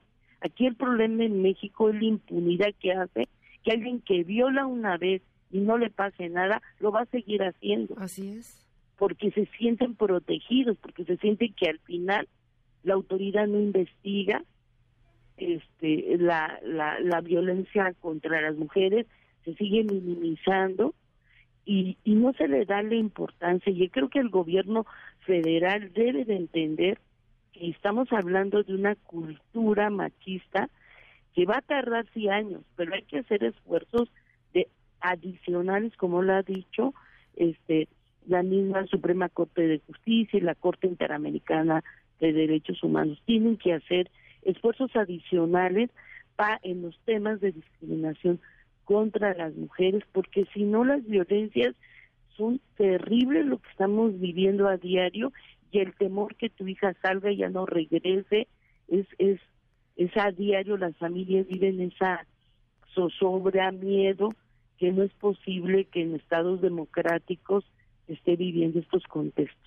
y es que eso es fundamental también, el, el miedo que, que realmente tenemos, porque creo que todas hemos experimentado un, miedo en algún momento al, al, salir solas, al tomar un taxi, al subirnos al transporte público, al tener que, que hacer alguna actividad que, que, nos ponga en riesgo, porque nos sentimos en riesgo, porque no hemos tenido la, la seguridad suficiente. Pues en todos los estados, ¿eh? esto no es de uno u otro. Creo que en todos, evidentemente, hay algunos en los que, pues, la violencia se ha, se ha desbordado en mayor medida, pero pues creo que es eh, un miedo generalizado, ¿no? No sé si coincidas conmigo. Sí, este, 25 estados en el país actualmente están decretados alertas de violencia contra mujeres por feminicidio, desaparición, trata y violencia sexual. Entonces los contextos en la mayoría de los estados pues están alertados, están obligados a hacer medidas de prevención, de seguridad y de justicia. Yo, yo sí tengo la confianza de que se acaba de modificar este mecanismo de protección colectiva, la alerta de violencia de género, que se logra ya hacer una propuesta más acertada por parte de, del, Congreso Federal y, y esto este, es, es importante, hay que ver si realmente se logre implementar eh, como lo establece la ley para que realmente el mecanismo eh, coadyuve. Eh, es un mecanismo subsidiario ante contextos graves de violencia y que debe de coordinarse gobierno federal y estatal. Este, ese sigue siendo el gran desafío, cómo se coordinan precisamente para atender violencias que no están pudiendo los gobiernos atender debidamente. Entonces, se debe de, hacer, te digo, esfuerzos adicionales eh, ante la violencia contra las mujeres y, y los recursos suficientes. Aquí no puedes tú decir que con tres pesos lo vas a lograr porque se requieren estructuras y también se requiere evaluar resultados, porque puedes tú tener suficientes recursos, pero no son asignados a la problemática, sino a campañas electorales, que realmente vuelven, a pesar de que cuentas con los recursos, te das cuenta que no están siendo debidamente asignados y, y, y, eso sí impacta también negativamente. Entonces, nosotras lo que hemos estado trabajando es para que las autoridades presenten resultados, con qué recursos, este, y que haya una mayor fiscalización en la en los resultados en materia de violencia contra las mujeres. Claro, los presupuestos son fundamentales para que se puedan implementar los programas y que no sean sí, solo discursos o, o buenos propósitos, buenas ideas que tengan eh, en los estados, en los municipios, sino que realmente se ejerzan como debe ser. Y quizá también otra parte que es eh, muy importante es el, tanto la reparación del daño como el acompañamiento a las familias de, de, las víctimas, de, de, las mujeres que han desaparecido, de quienes ya llevan eh, pues este proceso quizá en, en contra del presunto responsable del feminicidio, etcétera. ¿Cómo, ¿Cómo se ve desde el observatorio Nacional del Feminicidio este tema de, del acompañamiento a víctimas? No, pues sigue siendo, es, otro desafío, a pesar de que tenemos comisiones de víctimas, estas no están eh, realmente eh, garantizando, protegiendo a las a, a, las familias ante estos hechos. Realmente nosotras vemos que no hay un modelo de atención integral, no se hacen eh, análisis de necesidades ante los impactos, eh, los traumas que causa este tipo de, porque encuentras a una hija que estuvo desaparecida, todo el desgaste, después de un año encuentras solo restos, imagínate lo que impacta a toda la familia y, y, realmente la autoridad, las comisiones de víctimas siguen sin tener programas este, integrales de atención, este, que realmente se les dé un acompañamiento desde lo jurídico que están obligados hasta todo el tema de, de reparación que no necesariamente es hasta que esté ya una resolución judicial. Por eso está por eso están las comisiones de víctimas para poder estar solventando esta situación tan grave de lo que es una violación grave a la integridad de las mujeres como son los feminicidios y realmente ahí vemos que no están eh, funcionando. Hay que seguir trabajando con estas comisiones que realmente cuenten con las estructuras este, necesarias para atender la gravedad. Porque no estamos hablando de uno o tres casos, estamos, o sea, a mí me preocupaba que pues, los estados que atendieron en un año a dos víctimas o atendieron realmente no te presentan ni siquiera datos de cuántas víctimas están atendiendo, están haciendo programas de, de reparación, este, realmente no los, no los, no tienen ni siquiera datos claros de, la atención que están brindando a las, a las familias y que es necesario precisamente porque un feminicidio impacta no solamente a la familia sino a la comunidad.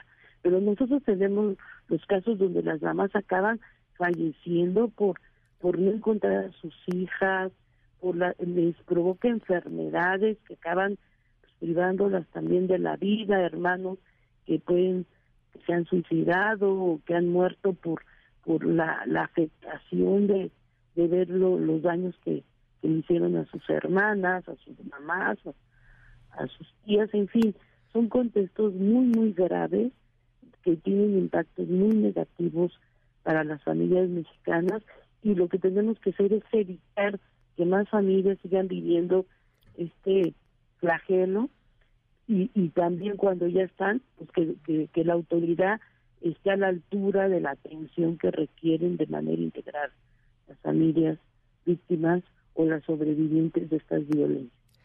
Pues sí, tremendo lo que pasa y el reto, por supuesto, enorme para todo el nivel de gobierno estatal, federal, municipal y también la sociedad eh, y, la cultura y la educación desde casa de pues de los chicos, ¿no? De ahí de ahí parte todo y pues por lo pronto muchísimas gracias por compartirnos estas reflexiones. Te lo agradezco mucho María de la Luz Estrada, coordinadora del Observatorio Nacional del Feminicidio.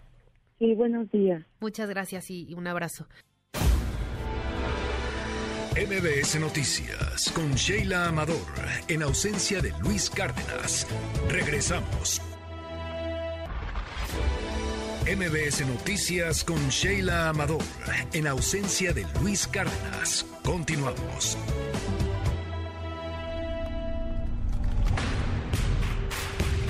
Deportes con Nicolás Romay en MBS Noticias.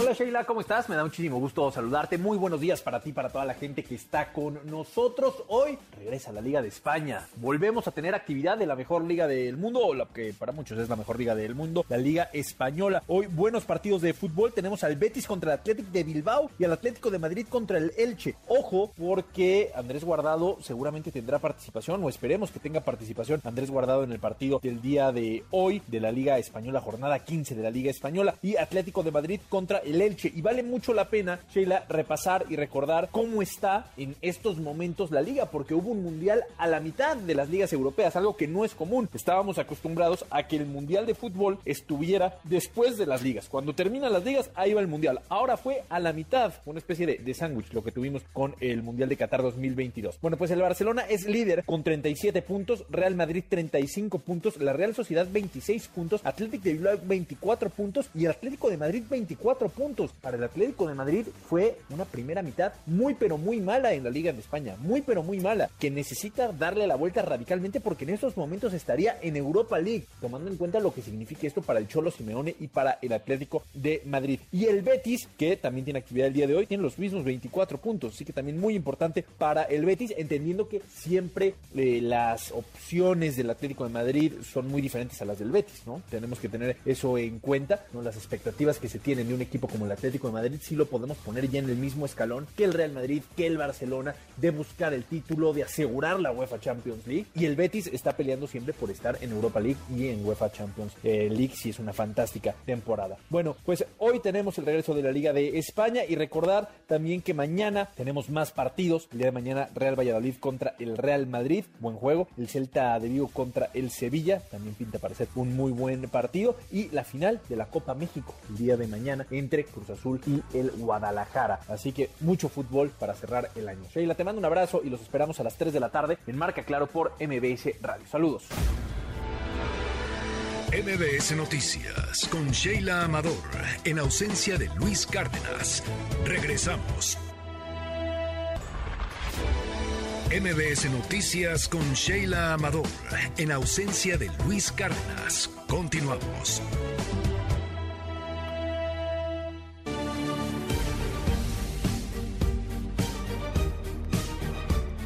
7 de la mañana con 48 minutos ya de este jueves 29 de diciembre de 2022. Se nos va el año y bueno, pues también ha cerrado bien en materia del eh, peso en respecto al dólar. Hace apenas unos días, el, el 23 de diciembre, decía el presidente López Obrador a través de su cuenta de Twitter que justo ese día había cerrado en 19.36 publicaba el presidente, en medio siglo no se había visto que el peso, en lugar de devaluarse, se apreciara al grado de ser la moneda más fortalecida con relación al dólar. Entonces, esto generó pues muchos comentarios y se habla de que pues ya tenemos un superpeso. Y esta mañana saludo con mucho gusto a Janet Quiroz, ella es economista y pues que nos comparta sus expectativas para el 2023 y cómo ve este cierre de año respecto al tipo de cambio. Janet, eh, muchas gracias por acompañarnos. Muy buen día. Hola, ¿qué tal, Shaila? Me da mucho gusto saludarte a ti y a todo el auditorio. Gracias. Y bueno, pues eh, como lo comentas, eh, pues realmente el tipo de cambio ha tenido un comportamiento eh, bastante positivo, eh, superando eh, las expectativas que se tuvieron a lo largo del año para el cierre de este 2022, en donde pues efectivamente vemos que bueno la, la moneda durante el último mes ha estado fluctuando entre la primera, segunda y tercera posición dentro de las divisas que presentan mayores ganancias frente al dólar. Eh, ahora, eh, por ejemplo, en estos momentos se encuentra en la segunda posición. Pero más allá de eso, o sea, lo que sí, eh, pues me parece importante señalar es que durante casi todo el año nuestra moneda fue de las pocas que tuvieron ganancias frente al dólar. Eh, recordando que el dólar presentó eh, pues una, una ganancia bastante sostenida durante varios meses y esto se debió a que la Reserva Federal, que es el Banco Central de Estados Unidos, eh, y pues estuvo incrementando la PAFA de manera agresiva en 75 puntos base por durante el segundo semestre de este año y esto lo que originó fue que el dólar eh, pues se apreciara ya que hubo eh, pues mayor apetito por parte de los inversionistas por justo adquirir instrumentos que eh, pues estaban pagando un mayor rendimiento ante estas alzas de las tasas de corto plazo. Y bueno, pues debido a esto, pues el resto de las monedas pues presentó caídas frente al dólar, algo que no sucedió, como lo comentamos, con el peso mexicano y esto pues se debió en buena medida a que eh, pues hubo una entrada extraordinaria de dólares al país. Y esto eh, pues eh, sobre todo obedece a pues por una parte la alta relación que existe entre la economía de Estados Unidos y la, y la de México. Y justo o sea, pues ante esta alta correlación, pues sobre todo el, buen desempeño de la economía de Estados Unidos fue lo que propició que tuviéramos eh, o que presentáramos un incremento del 18% de las exportaciones no petroleras, recordando que eh, pues eh, un poco más del 80% de todas las exportaciones que nosotros realizamos se envían a Estados Unidos. Entonces, pues si, si el consumo estuviera deprimido en, en este país, pues no se hubiera eh, alcanzado a tener este crecimiento de las exportaciones de doble dígito. También, eh, pues la segunda fuerte de ingresos de, dólares a México eh, se encuentran las remesas, que presentaron un crecimiento del casi 15%, y bueno, pues también este, este envío de remesas principalmente se hace de Estados Unidos. En tercer lugar, pues tenemos la inversión extranjera directa, que presentó un avance del 13%. En este rubro hemos visto que sobre todo por este por esta relocalización, o sea, de las empresas que se encuentran en Asia y que están buscando un destino eh, más cercano al lugar de consumo, el famoso nearshoring, pues esto también ha permitido que eh, pues poco a poco empecemos a ver sus efectos y que al momento, al tercer trimestre del año, que son las cifras que ya se publicaron, eh, pues se tenga un crecimiento del 13%. También en 2022 tuvimos un efecto positivo del, incremento que se tuvo eh, de manera muy significativa del precio del petróleo, que eh, pues repuntó de manera muy significativa después de que eh, pues se, se consolidó esta invasión de Rusia a Ucrania y eso permitió que las exportaciones petroleras crecieran un poco más del 43%. También destacaría pues el, el sector de turismo que presenta un crecimiento anual del 75 7%. O sea, estamos viendo que eh, pues las, las familias, o sea, ya a estas alturas de la pandemia, pues ya eh, sienten mayor confianza de visitar nuestro país y de ahí, o sea, que se vea eh, pues este rebote bastante significativo que nos está dando pues una derrama de dólares en el país y además de estos factores fundamentales agregaría o sea eh, pues los incrementos en la tasa de interés que se han realizado también de manera local por parte de Banco de México así como lo hizo la Reserva Federal eh, Banjico perdón, incrementó, eh, ha incrementado la tasa eh, para llevarla a un nivel del 10.5%, lo cual implica que se está pagando una sobretasa de 600 puntos base en comparación con la tasa libre de riesgo a nivel mundial, que es la de Estados Unidos, y esto eh, pues ha resultado bastante atractivo para eh, los inversionistas extranjeros. Te digo, por un lado, se les está pagando una sobreprima de 600 puntos base y por otro lado, las tasas de interés en un nivel del 10.5 pues son bastante atractivas, de tal manera que eh, pues ya con los últimos datos publicados por parte de Banco de México, vemos que la tendencia de valores gubernamentales en manos de extranjeros ha aumentado ya en 5.3% al, al 19 de diciembre, que es el último dato disponible, lo cual implica que eh, pues posiblemente este 2022 eh, pues cerremos el año con entradas no salidas como lo vimos en los últimos dos años. Y al final, o sea, pues esto implica que eh, pues se tenga, como te digo, una, una mayor eh, derrama de dólares, todos estos factores eh, pues han propiciado que el tipo de cambio pues se encuentre en estos niveles, pues más bien cercanos a los 19 que a los 20 y que nuestra moneda cierre como una de las monedas ganadoras en este 2022. ¿Y consideras que para el 2023 podamos seguir viendo esta, esta tendencia de, fortaleza del peso?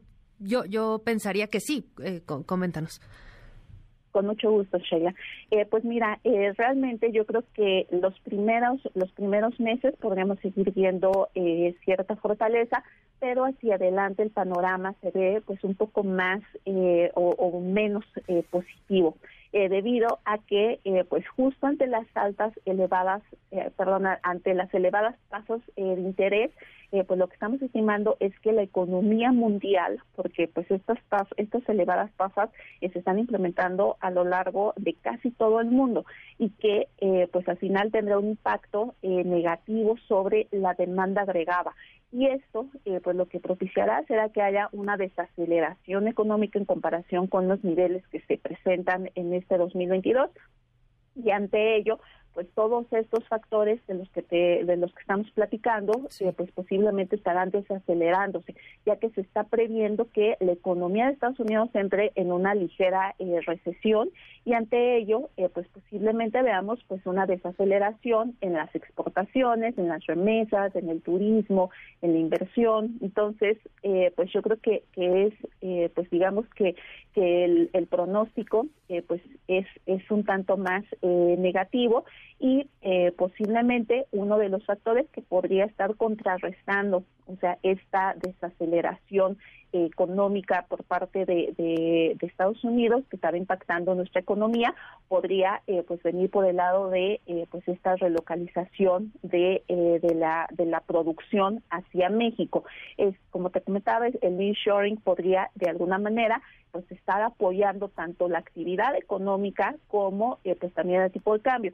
Pero, o sea, pues sabemos que en una coyuntura en donde hay incertidumbre sobre qué tan profunda podría ser esa recesión y qué tan larga, y también eh, pues ante eh, la coyuntura de que eh, pues las empresas estarían enfrentando tasas de interés elevadas, pues estamos esperando que eh, pues esta esta nueva inversión sí estará llegando como lo estamos viendo pero o será gradual entonces eh, pues yo creo que para el próximo año no veríamos ya el efecto eh, total o sea de esta de esta relocalización sino algunos pasos, o sea, que estarán dando eh, las empresas que pudiera, como te digo, estar eh, pues compensando. Por el momento, o sea, estamos esperando que eh, pues tengamos una depreciación para la segunda mitad, sobre todo del próximo año, y pues con ello posiblemente pues el, tipo de cambio pues se ubique más por encima de, con una mayor probabilidad que se ubique por encima de los 20 que en estos niveles que estamos viendo en estos momentos más pegadito a los 19. Pues bueno, por lo pronto, muchas gracias, Janet Quiroz, por estos comentarios, por estas reflexiones sobre el peso. Ya veremos qué pasa el año entrante y que pases un muy feliz año. Un abrazo. Muchas gracias, Sheila. Te deseo también lo mejor para el próximo año, también a todo el auditorio. Un fuerte abrazo. Gracias. Es Janet Quiroz, economista. Y bueno, pues ahí está la información. Ahora, antes de irnos a una pausa, escuchen esto. MBS Noticias con Sheila Amador, en ausencia de Luis Cárdenas. Regresamos. Primeras planas. El Universal. Desabasto de medicamentos e insumos en el país de 25%. Insabi no precisa qué productos no ha entregado. Expertos critican la opacidad. Coahuila, la entidad con mayor afectación. Capacitará a Estados Unidos a México en combate al armamento 3D. Determinan incluir lucha contra esos productos fantasmas en la agenda bilateral de seguridad por el riesgo que implican para ambos países, informan mandos diplomáticos. Reforma. Arriesga es Claudia, candidatura del 24. Ven expertos actos anticipados de campaña y uso de dinero público. Advierten violaciones constitucionales y legales en promoción que hacen diputados. Excelsior. Se evitará otra crisis transeccional. El presidente anunció la reestructuración del pasivo para que la próxima administración federal pague la mitad de los intereses y no tenga presiones financieras. Animal político. Muere niño de 7 años que fue mordido por un murciélago en Oaxaca. La jornada. Baja Hacienda 70% pago por intereses de la deuda externa. Adelanta recompra de bonos de 1.200 millones de euros programada para 2025. El financiero. Cae a mínimos históricos tasa de desempleo. Hubo 58.86 millones de personas ocupadas en el onceavo mes. El economista. Desocupación en noviembre en su nivel más bajo desde 2007. Se redujo 0.5 puntos y se ubicó en 2.85% de la población económicamente activa. MBS Noticias con Luis Cárdenas. MBS Radio presenta el resumen informativo con Luis Cárdenas.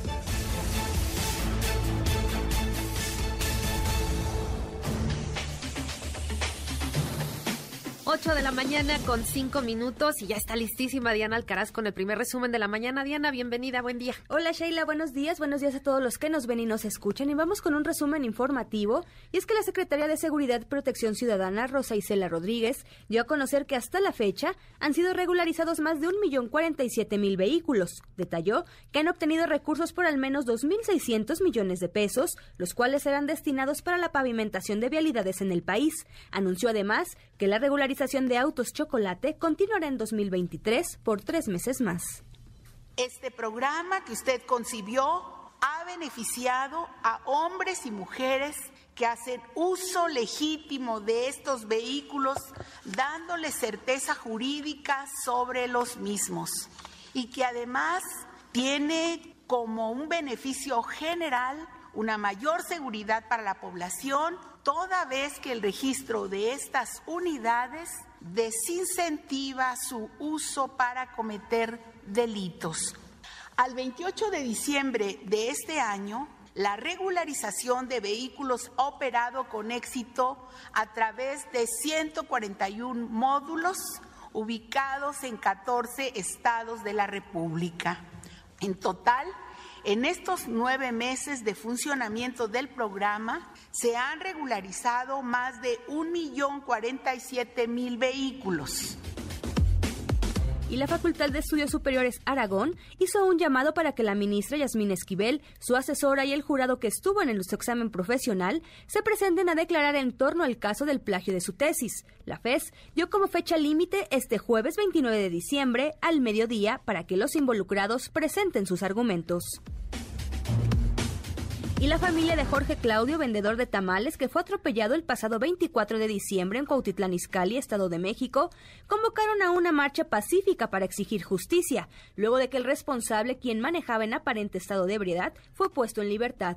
La movilización pacífica partirá este jueves a las 12 del día frente al gimnasio Pablo Colín en la colonia La Perla de dicho municipio. Creíamos que sí iba a haber un proceso como tal para encarcelarlo, pero enterarme que el sujeto salió ayer por la mañana es una impotencia que no se puede definir. Mm, comentó mi abogado era previamente que lo iban a soltar eh, la fiscalía y que pues el sujeto se iba a hacer cargo de la indemnización, pero de ahí en fuera ya no podíamos hacer nada más. Entonces, al, hacerse cargo de la indemnización, nosotros le estaríamos perdonando, lo cual no, es así. Pues este caso de verdad que cómo ha indignado y cómo no, o sea, nos ha indignado a todos porque es increíble lo el video es es eh, contundente. o sea no hay no hay forma que digas bueno pues es que no se dio cuenta no lo vio no o sea llegó y lo embistió. Sí, y además y además a, alta velocidad porque se ve que iba a alta velocidad. Y además huye, o sea, no no hay Yo creo que eso es lo peor, sí. porque justo cuando estábamos viendo el video, yo conozco esa zona muy bien, transitamos eh, muchas veces por esa por esa vialidad y sí es una curva que está mal hecha, yo creo, porque si tú no agarras bien esa curva, vas pajareando, vas la curva te puede sacar si vas a una velocidad muy alta. Sí. No es justificación, pero es lo que decimos. Él se fue. Claro. Embistió al comerciante y se fue. O sea, ni siquiera tuvo la intención de detenerse para ver qué había pasado. Se fue, lo tuvieron que perseguir. Afortunadamente lo detuvieron pero ahora sale libre. Exacto, exacto, pues lo que dice la fiscalía, ¿no? Que pues el Código Penal eh, del Estado de México así lo así lo señala.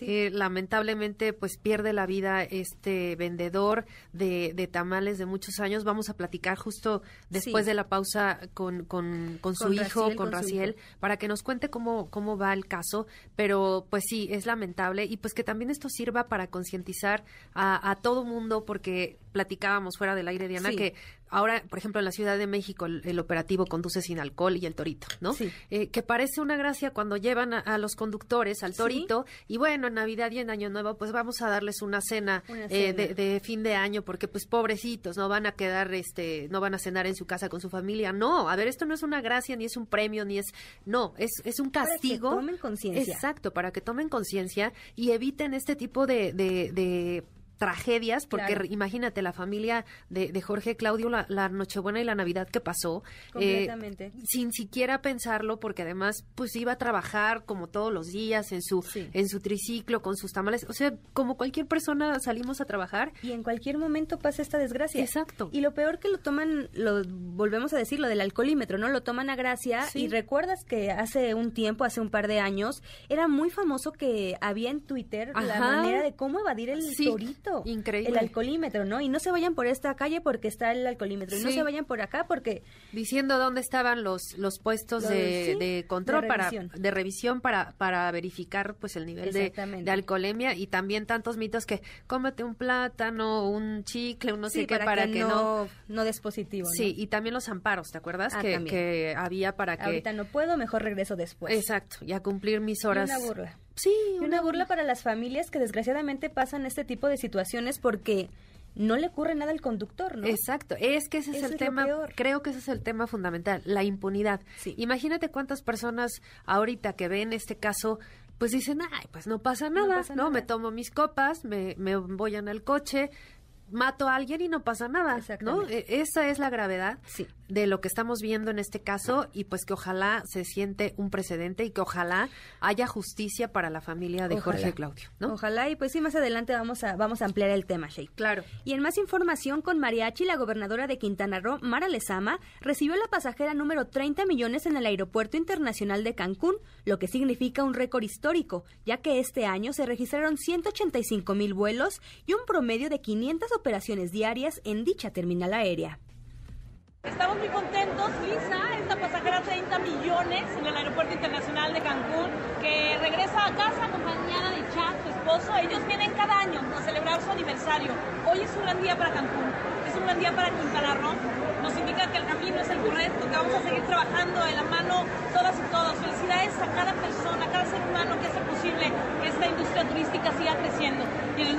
por el bienestar y desarrollo de Quintana Roo, lo que queremos es que éxito se traduzca en bienestar para todas las familias quintanarroenses. Congratulations, Mira, pues ya 30 millones. millones. Wow. Turistas, sí, muchos turistas y, y qué bueno, ¿no? La verdad es que el, turismo eh, en Cancún pues es básicamente el principal motor de, su crecimiento económico y pues ojalá que, que sigan eh, muchos más, ¿no? Exactamente. Por lo pronto, gracias Diana TV, escuchamos en un ratito más en el segundo resumen. Claro Tus redes sociales. Me pueden encontrar en Twitter como Diana Alcaraz D. Muy bien, son las 8 de la mañana con 12 minutos, nos vamos rapidísimo, una pausa, volvemos, hay más información. MBS Noticias con Sheila Amador, en ausencia de Luis Cárdenas. Regresamos. MBS Noticias con Sheila Amador, en ausencia de Luis Cárdenas. Continuamos.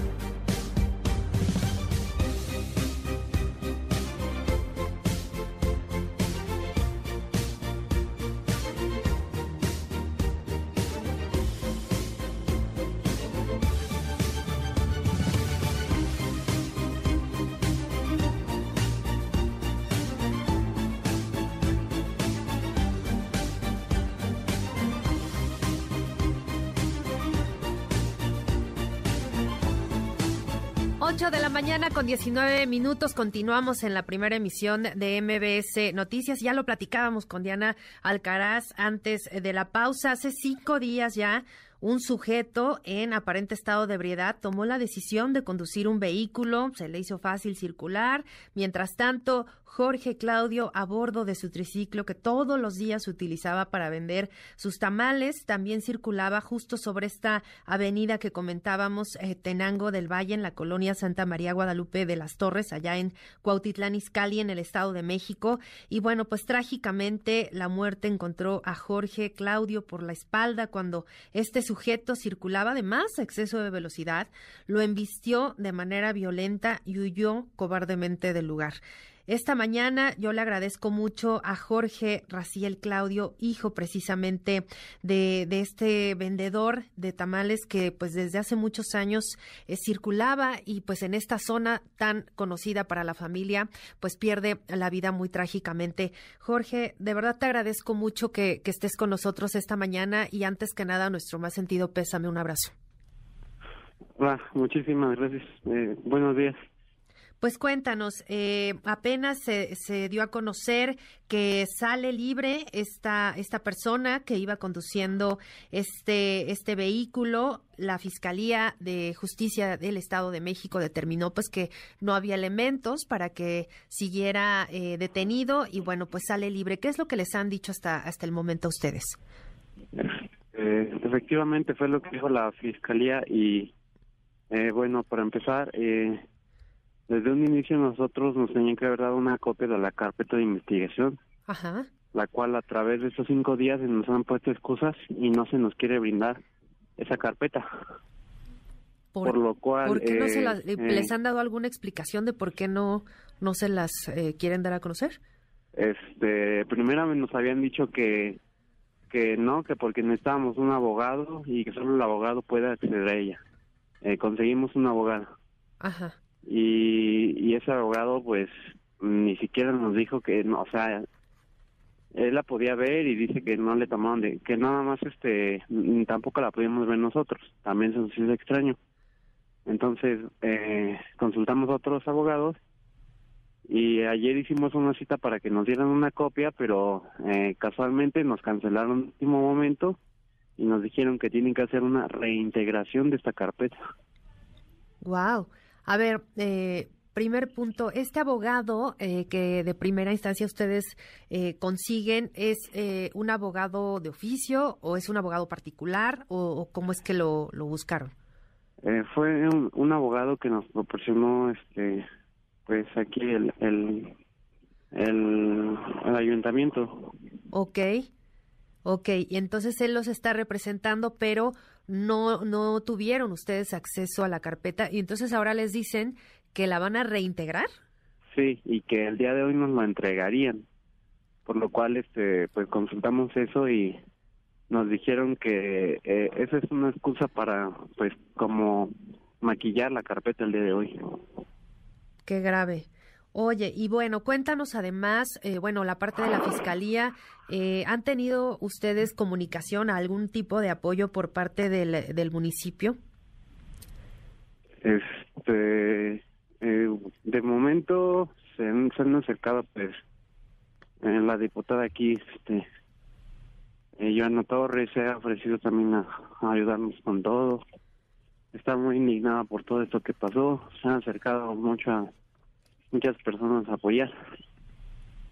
Por parte de la, de la presidenta municipal, ella decía en sus redes sociales, eh, apenas el, el 27 de diciembre, Carla Fiesco, la, la presidenta municipal de Cuautitlán Izcalli, que, que ustedes han estado pues eh, recibiendo apoyo por parte del municipio que desde la detención de, este personaje Keno Marene, quien, quien conducía este, este automóvil, pues hasta su puesta a disposición que habían estado recibiendo apoyos eh, por parte de ellos. ¿Esto, ¿Esto es correcto? Este, bueno, para empezar creo que la detención, como, como ella menciona, creo que eso era una obligación del municipio. Claro. Porque este no no se puede eh, pues considerar apoyo porque efectivamente tenían que atraparlo sí o sí. Se dio a la fuga y si planeaba irse ya de aquí, eh, las autoridades no debían permitirlo. Así es. Además, entiendo que el, la primera audiencia, digamos, para poder determinar si, si se vincula a proceso a este sujeto, que no entiendo por qué motivo no se le podría vincular, porque el video es clarísimo y contundente. claro. Em, pues es hasta febrero y estamos apenas a 29 de diciembre y pues es muchísimo tiempo de aquí a que se pueda celebrar esa audiencia. Efectivamente, eh, eh, también la audiencia se nos comentó que está muy alejada de pues del rango del que debía haber sido porque la audiencia ya, una primera audiencia ya tenía que haber sido a lo mucho en cinco días después de, que ya habíamos metido todo esto en la denuncia, porque se tienen todas las pruebas, el video, que desafortunadamente pues se ve eh, claro el accidente. Claro. Sí, sí, es que el video es de verdad, eh, entiendo que para ustedes es dolorosísimo verlo porque además es, es muy contundente y, la forma en que lo embiste y además huye del lugar y, después tuvo que ser pues prácticamente alcanzado por policías municipales y, detenido.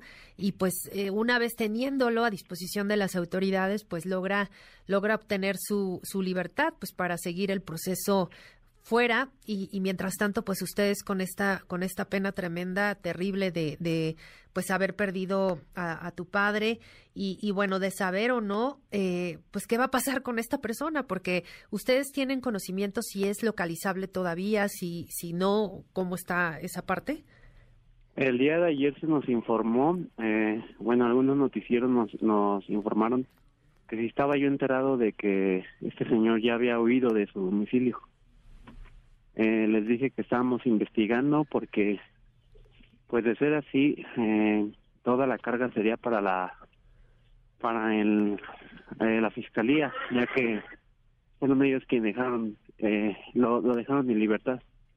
Claro. Además, ustedes, bueno, parte de lo que la propia Fiscalía argumentaba, eh, porque evidentemente fue muy cuestionable eh, la, la, salida de este sujeto, eh, lo que decía la Fiscalía es que de acuerdo con el Código eh, Penal del Estado de México podía obtener su libertad porque eh, tendría o iba, exhibió una póliza de seguro en la que pues podía darles a ustedes una indemnización eh, por estos lamentables hechos. esto ocurrió, les ofrecieron, entiendo que les ofrecieron 250 mil pesos. ¿Qué ocurrió con esto? Eh, como tal, la familia no nos lo ofreció. Eh, hablé con mi abogado, me informó de la libertad de, ese señor. Y eh, me dijo la cantidad de pólizas que cobre ese seguro, pero que solamente por ley, que porque la ley establece que la vida de un, de un ser humano vale 250 mil pesos y que era lo único que íbamos a recibir. Terrible, terrible esta situación. Eh, hasta el momento no, no han tenido ningún otro contacto ni comunicación con la familia de, de Ken Omar N., ¿verdad? Eh, no, ni con su abogado ni, ni su familia. Eh, solamente el día pues, que fuimos a recoger el cuerpo sí hubo una burla por parte de alguno de sus familiares de que ingresó al, MP. ¿Qué les dijeron? este, una señora dijo que pues eh, estaba al lado de donde se tomaban las declaraciones, dijo que cuánto podía valer la vida de un tamalero. 250 mil pesos, que los tamaleros con eso iban a, se iban a callar ya. Tremendo. Increíble además pues lo que lo que sufrieron ustedes ya con la pérdida y aparte pues estos comentarios completamente fuera de lugar y, y pues sí creo que es importante, eh, Jorge, que, que también platiques y, y, comentes al auditorio que ustedes están eh, por realizar este día una movilización. Sí, el día de hoy se va a hacer una, una marcha eh, para exigir justicia, para ejercer presión, que nos den una respuesta y que también nos entreguen la, la carpeta de investigación para así nosotros proceder, porque en este momento la Fiscalía nos tiene de manos atadas y, y por eso eh, la, la, la, marcha, este, la, la manifestación será hoy a las 12 eh, sobre la avenida de aquí del Pablo Colina en Cuautitlán Izcalli. Ok.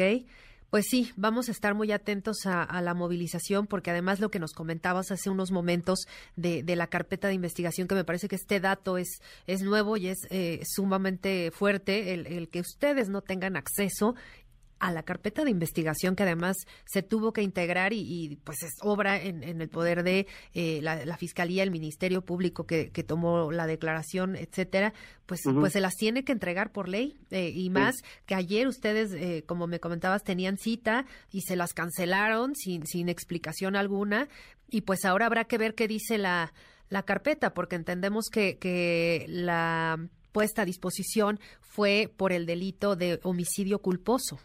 Efectivamente, y todo eso, pues, eh, se podría proceder a todavía acusarlo más al sujeto, eh, siempre y cuando en la carpeta esté señalado todo de, de las condiciones que llegó y, y, y que intentó huir, las declaraciones que se dieron, todo.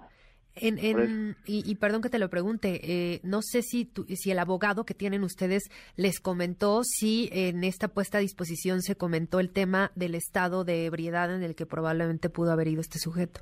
Este, el abogado que teníamos eh, nos dijo que efectivamente que él leyó la carpeta y que se le hizo el examen de alcoholemia y que estaba registrado como eh, alcoholizado el señor. Ok, pues más más que contundente eh, la necesidad de que este sujeto sea detenido nuevamente y que enfrente el proceso, pues sí, en prisión, porque pues es un riesgo, es un riesgo que además eh, se pueda fugar y, si ya tienes, el, eh, les, les, dieron el antecedente de que pudo haber huido, pues, pues peor, peor. Y pues bueno, yo, yo te agradezco mucho por lo pronto, Jorge, Jorge Raciel, que nos, nos compartas eh, tu testimonio, que, que sé que en estos momentos para, para ti, para tu familia, es muy doloroso, muy duro lo que, lo que están viviendo. Y, pues bueno, eh, estamos con ustedes y por supuesto seguimos sumamente al pendiente del caso. Por favor, pues coméntanos eh, si hay algún avance y, y, pues desde aquí, como siempre, el micrófono abierto para ustedes. Muchísimas gracias. Muchas gracias y muy buen día. Igualmente. Y bueno, pues ahora nos vamos a enlazar hasta el Estado de México con eh, mi compañero corresponsal Juan Gabriel González, que tiene pues lo último, la información más reciente sobre este terrible caso. Juan Gabriel, muy buenos días. ¿Qué tal, Sheila Auditorio? Muy buenos días. Es el caso de Larissa Scarlett, eh, que cumple una semana desaparecida, una joven de 16 años que salió eh, de su casa a la tienda en Toluca y ya no se sabe nada de su paradero. Ya no solo es en San Mateo Xotitlán, su lugar de origen, donde la buscan, prácticamente es en todo el Valle de Toluca, donde la ficha de búsqueda de Larisa está pegada. Lo mismo en autobuses que en postes, puentes, en taxis, pero no hay pistas. El pasado martes, familiares, amigos y vecinos realizaron una caravana de automóviles en toda la ciudad de Toluca para pedir a la ciudadanía su solidaridad, pero también para exigir a las autoridades eficiencia en las investigaciones para localizar a esta adolescente que, repetimos, salió de su casa a la tienda, pero ya no regresó. Así se vivió la caravana del pasado martes.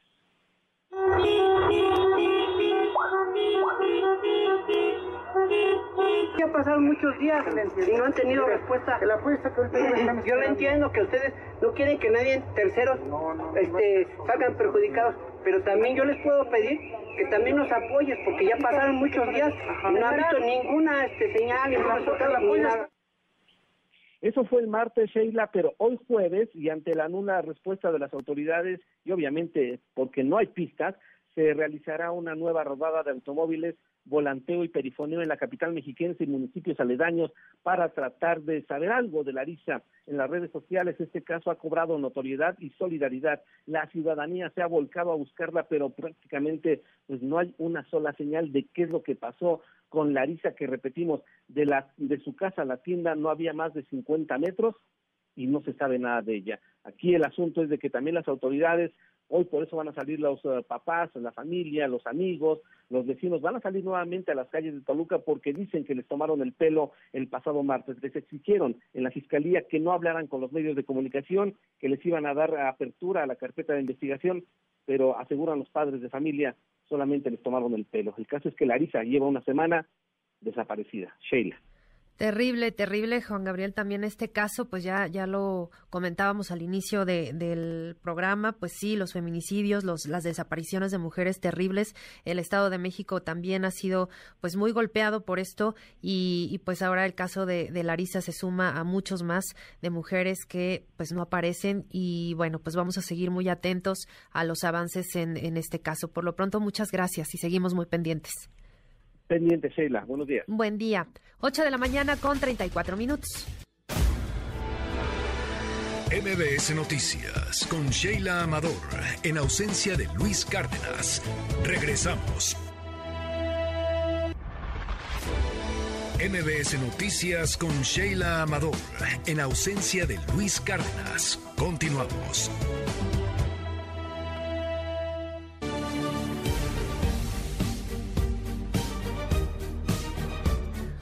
8 de la mañana con 44 minutos ya. Y bueno, vaya, vaya crisis la que se ha generado al interior de Morena, allá en el estado de Coahuila, porque el Consejo Estatal pues ha pedido a la dirigencia nacional participar en la elección del candidato a la gubernatura de aquel estado. Hay que recordar, porque es importante mencionarlo, hay que recordar que el pasado 12 de diciembre, Mario Delgado, el presidente nacional de Morena, dio a conocer que Armando Aguadiana era el ganador de la encuesta interna para convertirse pues en el coordinador de los comités de defensa de la 4T allá en Coahuila y bueno, pues esto lo convertía en el virtual candidato al gobierno del estado por parte de Morena. ¿Qué ha pasado? ¿Qué dice el Consejo Estatal de Morena? Esta mañana saludo con gusto a nuestra compañera corresponsal Camelia Muñoz allá hasta Coahuila. Camelia, buen día, gracias por acompañarnos. Cuéntanos.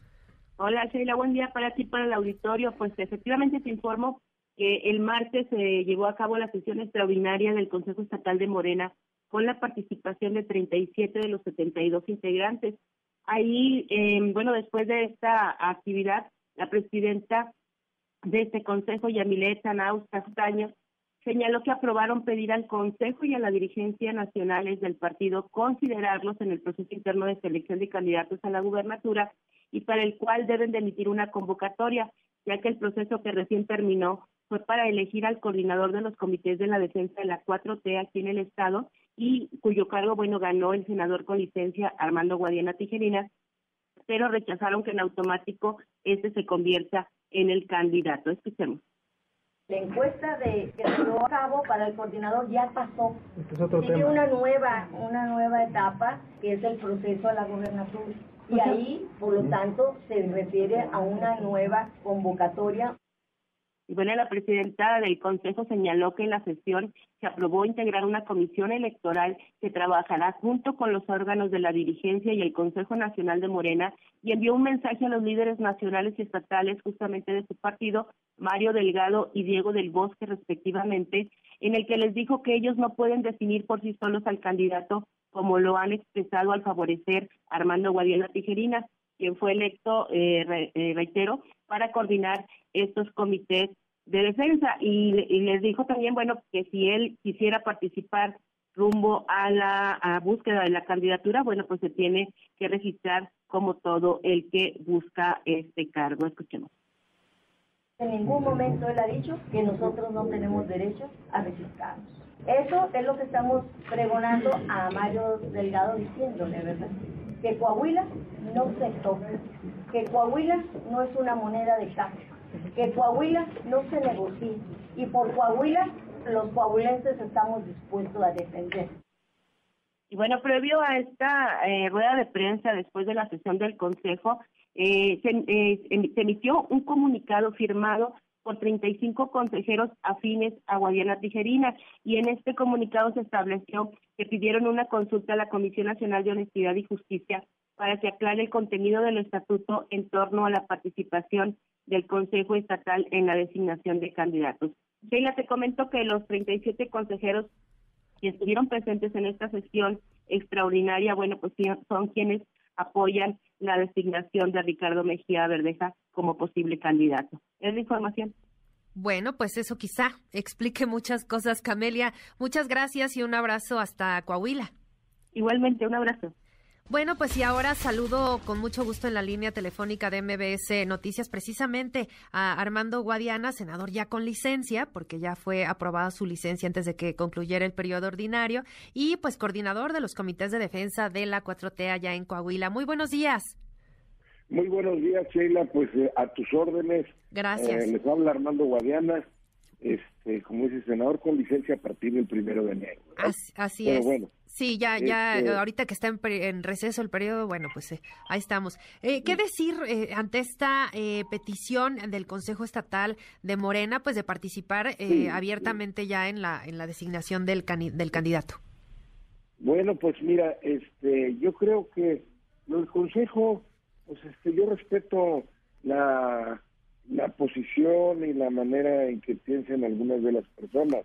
Pero vuelvo a insistir, insisto, bueno, primero agradecerle a los consejeros, los treinta y tantos consejeros que me apoyan y que respetan la metodología de designación de, coordinadores, de coordinadores de la cuarta transformación, que con vías al proceso de renovación del gobierno del Estado en, el año próximo, el proceso inicia el primero de enero de este 23.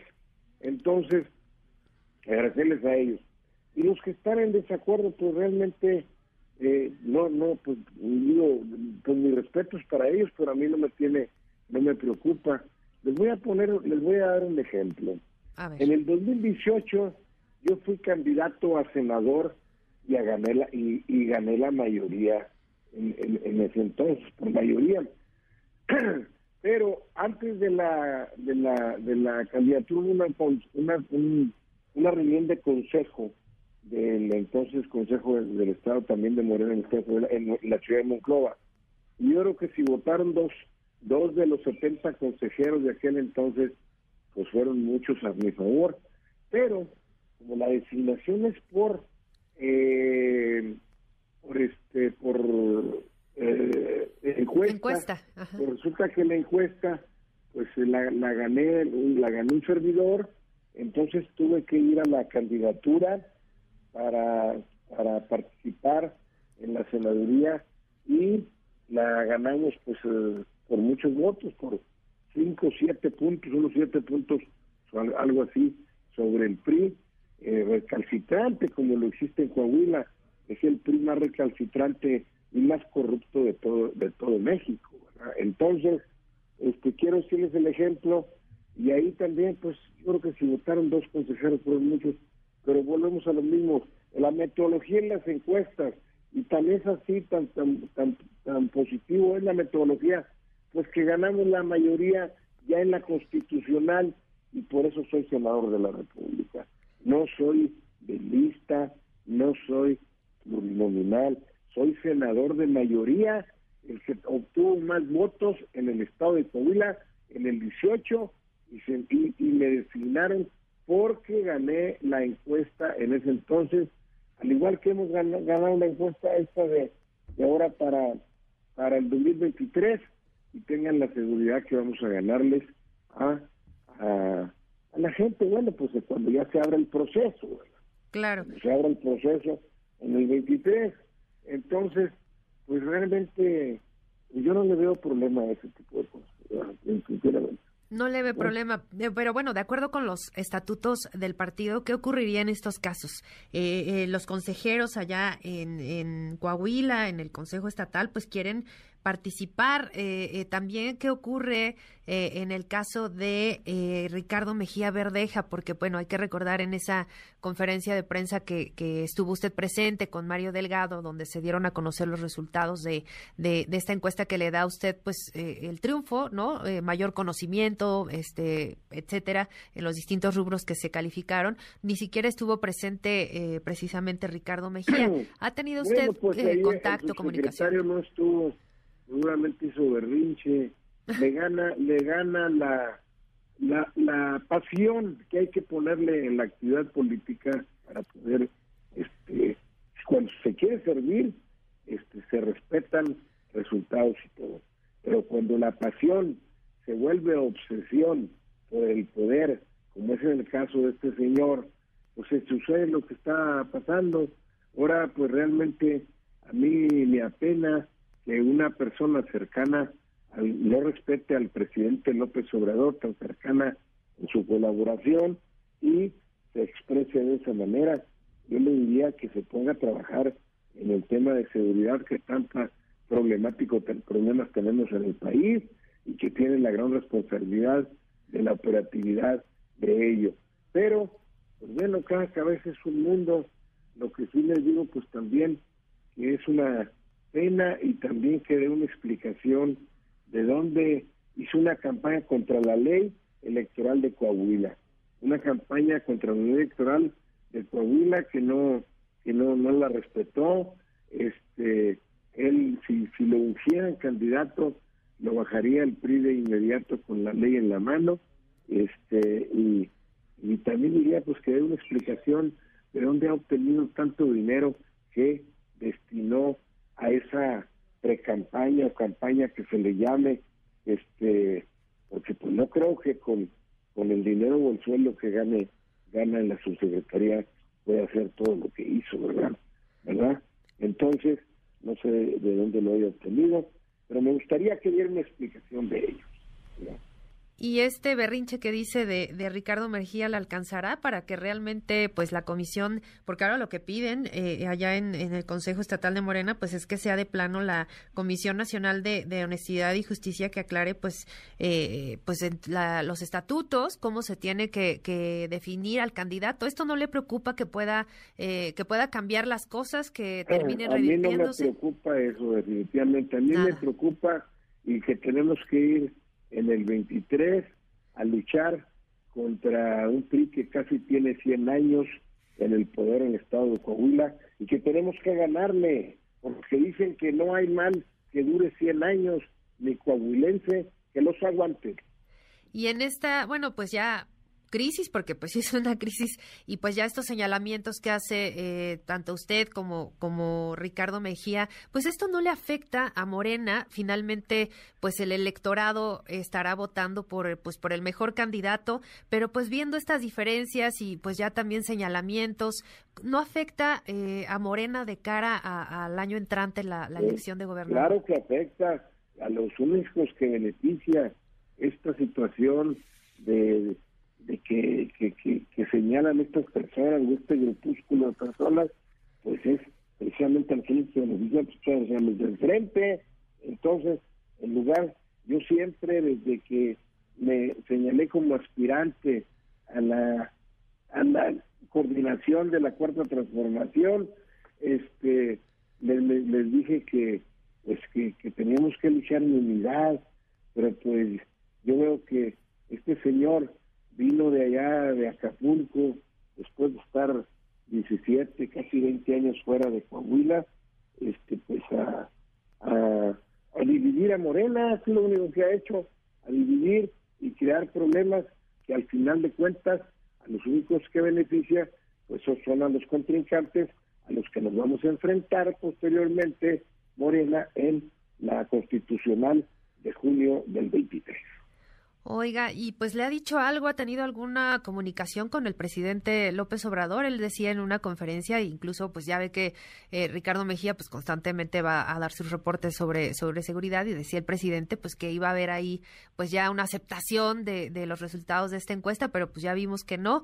El presidente ha hablado con usted, usted lo ha buscado, ¿hay algún acercamiento? No, este no, yo realmente Nada. todavía no he hablado con el, con el presidente, estuve con él, lo saludé Ajá. el día que estuvimos en la reunión ahí el Palacio Nacional en días pasados y platiqué momentáneamente, personalmente, pero este pues a mí me da pena que un, un, colaborador no respete al mismo presidente, habiéndole dicho que él estaba de acuerdo en las encuestas y que tenía que estar de acuerdo porque tuvimos una reunión previa en la cual todos firmamos y estuvimos de acuerdo en la metodología y en los resultados que emitieran esas encuestas. Y yo le diría, yo soy maestro en ciencias, yo estudié bastantes matemáticas, la metodología y la forma en que realizaron las encuestas en Morena, pues es una es una es una una una, una metodología blindada totalmente. No le veo yo ningún problema desde ese entonces les dije que en dónde les firmaba porque me parecía una una una forma muy acertada de de realizar esos trabajos. Y él también lo firmó y luego resulta porque pues, pues sale con domingo 7, entonces yo creo que esas son las cosas que pues no estoy yo que no no estoy de acuerdo, no se está de acuerdo y además pues debería debería ser más hombrecito y más este respetuoso de ese tipo de cosas. Bueno, pues vamos a estar muy atentos y ni de chiste, ¿verdad? Que haya habido comunicación con, con Mejía.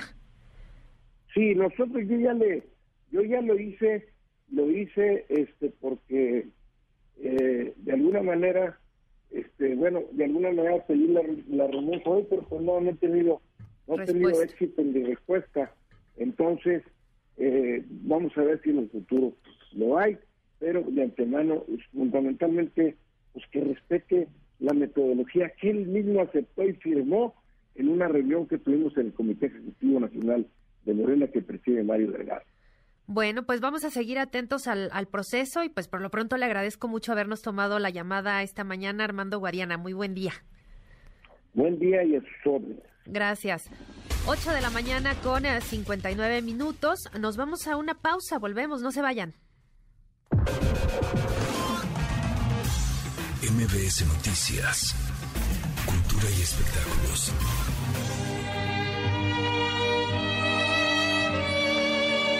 La cantante portuguesa Linda de Sousa falleció este miércoles a los 74 años de edad en un hospital de Normandía, Francia, por una insuficiencia respiratoria tras contagiarse de COVID-19. Linda huyó de su país natal hacia Francia en la década de los 60 debido a la dictadura de Salazar y ahí inició su prolífica carrera musical con canciones como Uma moça chorava, Tiroli tirolá, Un enfant pour faire chanter le monde y Tu mon amour caché.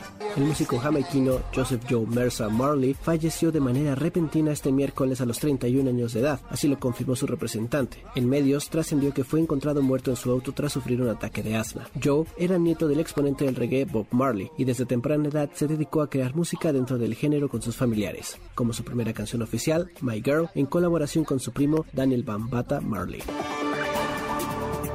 El artista mexicano de origen neerlandés Jan Hendrix exhibe de manera simultánea el poeta y el artista Simus Hini y Jan Hendrix en Yagul en el Centro de las Artes de San Agustín de Oaxaca y Atlas en el Museo Casa Montejo de Mérida, Yucatán. La primera es una muestra de tapices, litografía, serigrafía y libros del artista disponibles hasta abril de 2023, mientras que la segunda exhibe sus 20 trabajos más recientes hasta mayo del próximo año. De acuerdo con Hendrix, ambas exposiciones están inspiradas en la naturaleza y el paisaje, así como en las diversas formas que podemos apreciarla, verla y entenderla. Para conmemorar su 30 aniversario, el próximo 18 de febrero de 2023 saldrá a la venta el álbum Pretty Guardian Sailor Moon, el cual compila todas las canciones del anime creado por Naoko Takeuchi, así como nuevas versiones a cargo de artistas como Moimoro Clover C, Mitsuko Hori y Misai Takamatsu. Esta edición contará con dos discos LP de 12 pulgadas e incluirá la película Sailor Moon Eterna, todo por un precio de 5.800 yenes, que son aproximadamente 800 pesos. Es hora de despertar y de cumplir con un nuevo deber.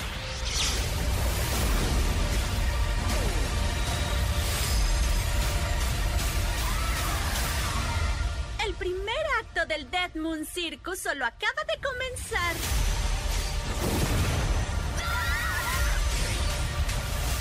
¡Por los planetas de la Sailor!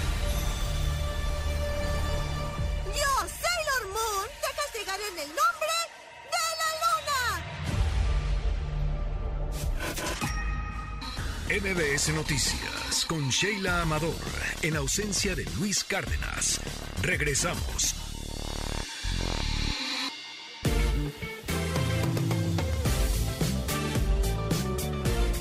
9 de la mañana con 5 minutos. Continuamos en la primera emisión de MBS Noticias y ya está lista Citlali Sáenz con los indicadores del día. Citlali, buen día. ¿Qué tal, Sheila? Buenos días a ti, buenos días también a nuestros amigos del auditorio. Te comento que está registrando una ligera ganancia el Dow Jones Industrial de la Bolsa de los Estados Unidos de 0.078%. El índice tecnológico Nasdaq también registra un avance de 1.69% y gana el S&P V de la Bolsa Mexicana de Valores 0.56%. Se cotiza en 49.930.23 unidades, de nueva cuenta cerca de las 50.000 unidades Y bueno, en el mercado cambiario el dólar de metanilla bancaria se compra en 18 pesos con 70 centavos, se vende en 19 pesos con 85, el euro se compra en 20 pesos con 34, se vende en 20 pesos con 88 centavos y el precio promedio de la gasolina magna o regular, que es la que más se consume en la República Mexicana, es de 21 pesos con 69 centavos por litro. La rojo premium en promedio se compra en 23 pesos con 90 centavos. En la Ciudad de México el precio promedio para la magna es de 22 pesos con 24, mientras que la premium se compra en promedio en 24 pesos con 79 centavos por litro. Sheila es mi reporte al auditorio.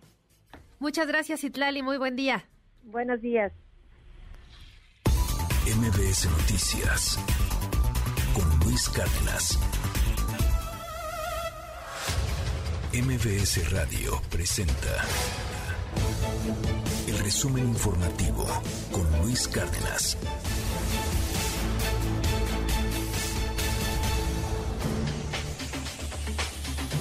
Diana Alcaraz, jefa de información de esta primera emisión. Adelante con el segundo resumen del día. Hola, buenos días. Buenos días a todos los que nos ven y nos escuchan. Y sí, vamos con un segundo resumen informativo.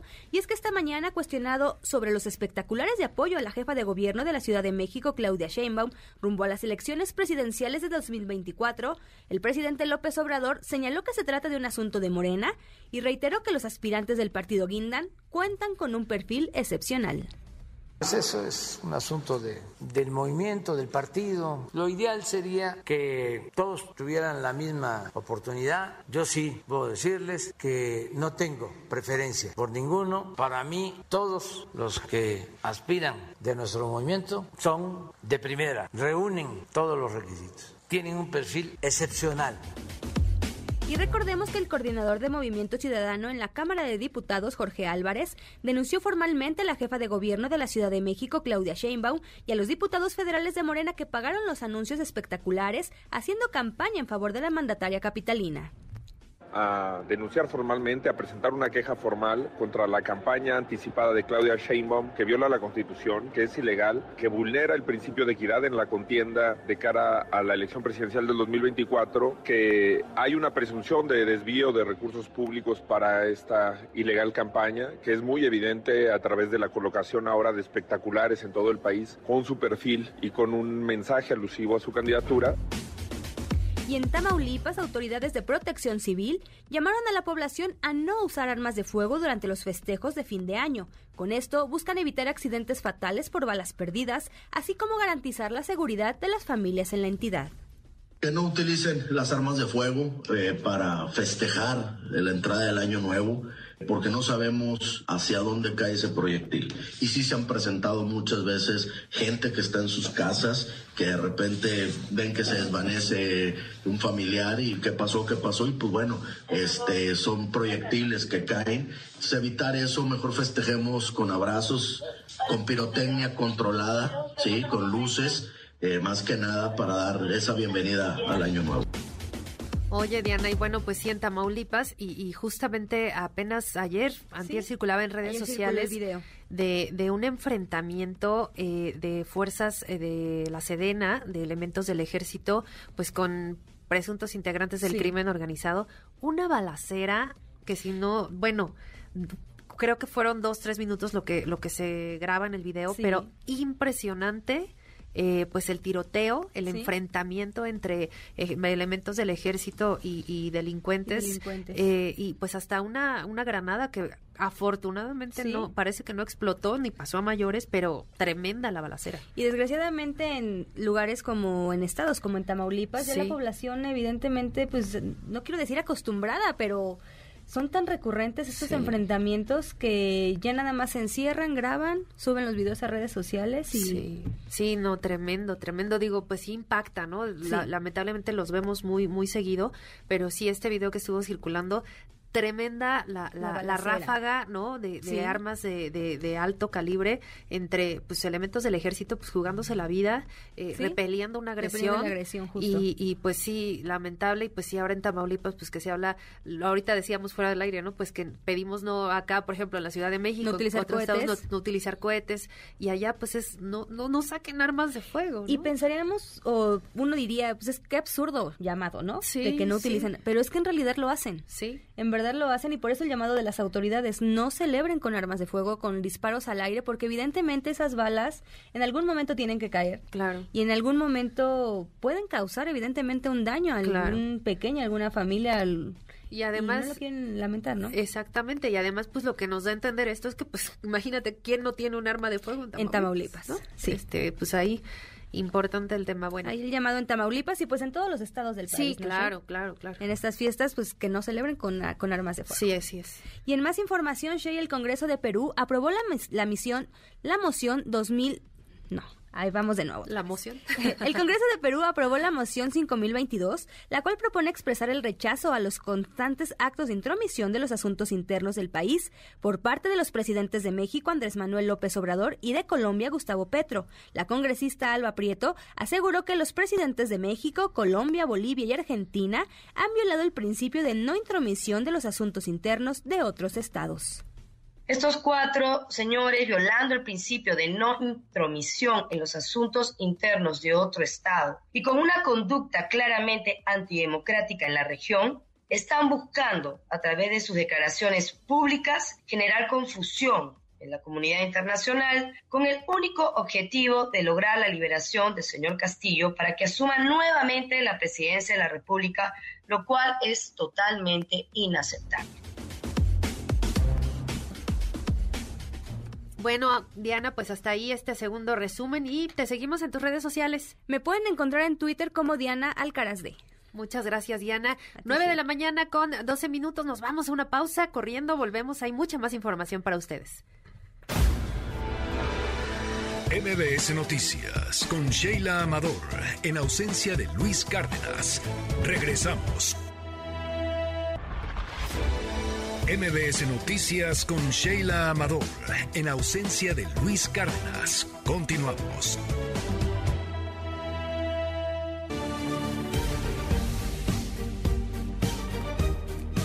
9 de la mañana con 18 minutos de este jueves. Continuamos con más información. Ya le hemos estado dando cuenta, pues, de que en este proceso que se lleva a cabo para la integración del Comité Técnico de Evaluación de Candidatos a Consejeros del INE, pues se han generado muchísimas controversias. Eh, no, no pasa desapercibida esta propuesta que había hecho la Comisión Nacional de Derechos Humanos de, pues, una candidata que, pues, no tenía el perfil idóneo para, para poder integrar este comité. Quien ha estado dando pues cobertura y estado muy pendiente de esta integración es mi compañera Angélica Melín que nos cuenta pues cómo va, qué dicen los diputados y qué ha pasado hasta el momento. Angélica, muy buen día. Hola Shay, muy buenos días de nueva cuenta. Buenos días también a los amables amigos del auditorio. Eh, como bien comentas, se está moviendo el proceso de selección de los eh, nuevos consejeros del INE que se habrán de integrar a la institución el próximo mes de abril de 2023, en cuanto inicie el próximo año. Y bueno, pues en este procedimiento que está caminando ya en la Cámara de Diputados, hubo un cambio. en la CNDH, la Comisión Nacional de los Derechos Humanos, que está eh, integrada a participar en el nombramiento de dos de los siete integrantes del Comité Técnico de Evaluación de los consejeros del INE, bueno, pues tuvo que hacer una modificación en sus dos propuestas, presentó los nombres de dos personas para integrarse a esta instancia evaluadora y bueno, pues las presiones, las críticas por el tipo de perfil que presentó para una de eh, sus nominadas a integrarse a este comité técnico de evaluación, bueno, pues obligó a la CNDH a dar un paso atrás, a corregirle eh, en la nominación, y es que el nombre de eh, la ciudadana María del Socorro Puga Luébano, y sobre todo, bueno, pues la experiencia y el perfil de esta persona que propuso la CNDH no generó consenso en la Cámara de Diputados, y bueno, pues hubo muchas críticas, bien lo decía Shea, porque se trata de una ciudadana que eh, pues no precisamente tiene experiencia en temas electorales ni técnicos en materia electoral, por el contrario, bueno, pues se trataba de una ciudadana que es una trabajadora eh, jubilada, es una ama de casa y también tenía conocimientos pero en, yoga de la risa, como lo dio a conocer la propia CNDH ante pues eh, las críticas a esta designación y además de que también esta persona, Socorro Puga ¿no? tenía antecedentes eh, político-partidistas, incluso una postulación a una regiduría en Nuevo León por parte del partido Morena y de eso los requisitos para seleccionar a los integrantes del comité técnico de evaluación señalaban que pues eh, podían tener algún eh, antecedente político los integrantes pero con una antigüedad de al menos cuatro años esta persona no cubría con esos requisitos y por eso tuvo que ser cambiada. La CNDH les notificó a los líderes parlamentarios en San Lázaro que cambió su propuesta, sustituyó la nominación de Socorro Puga por la investigadora y académica Araceli Mondragón González, que también se llevó ya críticas en redes sociales, porque eh, pues en su perfil al menos, en la cuenta, en la red social Twitter, bueno, pues esta persona, Araceli Mondragón González, manifiesta que es simpatizante directa del presidente Andrés Manuel López Obrador y también expresa crítica hacia la oposición. El coordinador parlamentario de Morena, presidente de la Junta de Coordinación Política, Ignacio Mier, fue quien dio a conocer las razones por las cuales algunas, la CNDH, decidió hacer este cambio en su designación. Vamos a escuchar. Ya, normalmente es tu propuesta. Eh, se llama Araceli Mondragón González. Ahí les vamos a circular la currícula. Ella tiene varios doctorados, tiene postdoctorados, se ha desempeñado en la academia básicamente. Fue las, las opiniones que había hecho ya de manera este, previa, que ni siquiera de manera económica tenía conocimiento sobre que no se cumplía con los requisitos de no militancia de la persona de la, la propuesta de María del Socorro Puga y por esas razones, entre otras, fue que se rechazó su nominación y la CNDH debió corregir ese planteamiento. También la Junta de Coordinación Política, los líderes parlamentarios en San Lázaro, se reunieron el día de ayer en privado, Shey, para analizar la sentencia emitida por el Tribunal Electoral del Poder Judicial de la Federación que le ordenó a los diputados modificar también la convocatoria de selección de los consejeros del INE y la propia integración del Comité Técnico de Selección, porque eh, pues hubo quejas a este respecto, se, se impugnó ante el tribunal y bueno, pues el tribunal le ordenó a los diputados hacer correcciones. Los congresistas federales determinaron que el próximo lunes se van a volver a reunir para analizar a fondo, ya con un análisis detallado del área jurídica de la Cámara sobre las posibles implicaciones de esta sentencia del Tribunal Electoral, a la cual le pusieron peros y le encontraron fallas, incluso elementos de inconstitucionalidad, y así lo dijo el propio diputado Mier Velasco. Vamos a escuchar de nuevo. No, en principio nosotros pensamos que no, este, pero repito, se va a hacer una revisión. No solamente tiene excesos en, lo, por lo que se refiere a establecer una convocatoria diferenciada para la elección de los consejeros y del consejero presidente, ese es un exceso, pero hay varios. Lo que quisimos es ser prudentes, repito, y por eso no emitir ningún juicio anticipado hasta no tener todos los elementos y así fue como se encargó a la Dirección General Jurídica de la Cámara de Diputados que estudie a fondo esta sentencia del tribunal para que se determine si se acata en todos sus términos, si se cumple parcialmente o si se, de plano los diputados federales la rechazan. Al principio de su comentario, el diputado Mier Velasco decía que esta determinación del tribunal, aun cuando se hagan cambios a la eh, convocatoria para la selección de los nuevos consejeros del INE, bueno, pues no se modificarían las fechas que ya están previstas para que este proceso siga avanzando y que llegue a la fecha límite del 28 de marzo de 2023 para que en el Pleno de San Lázaro se estén votando los nombres de los cuatro nuevos integrantes del Consejo General del INE, así lo refrendó la vicecoordinadora del PRD en San Lázaro, la diputada Elizabeth Pérez. Vamos a escuchar. Quedan intactas todas y cada una de las fechas. ¿Esto qué significa? Que la inscripción el registro de las personas aspirantes del 9 al 20 de enero no se modifican ni con la sentencia ni con la emisión de una nueva convocatoria, por ejemplo la evaluación de los mismos que se hace a partir del 23 de enero, la remisión de la lista ah, del Comité Técnico a Jucopo 22 de marzo, lo que hace la Junta de Coordinación Política Mesa Directiva 27 de marzo, la votación del Pleno 28 de marzo.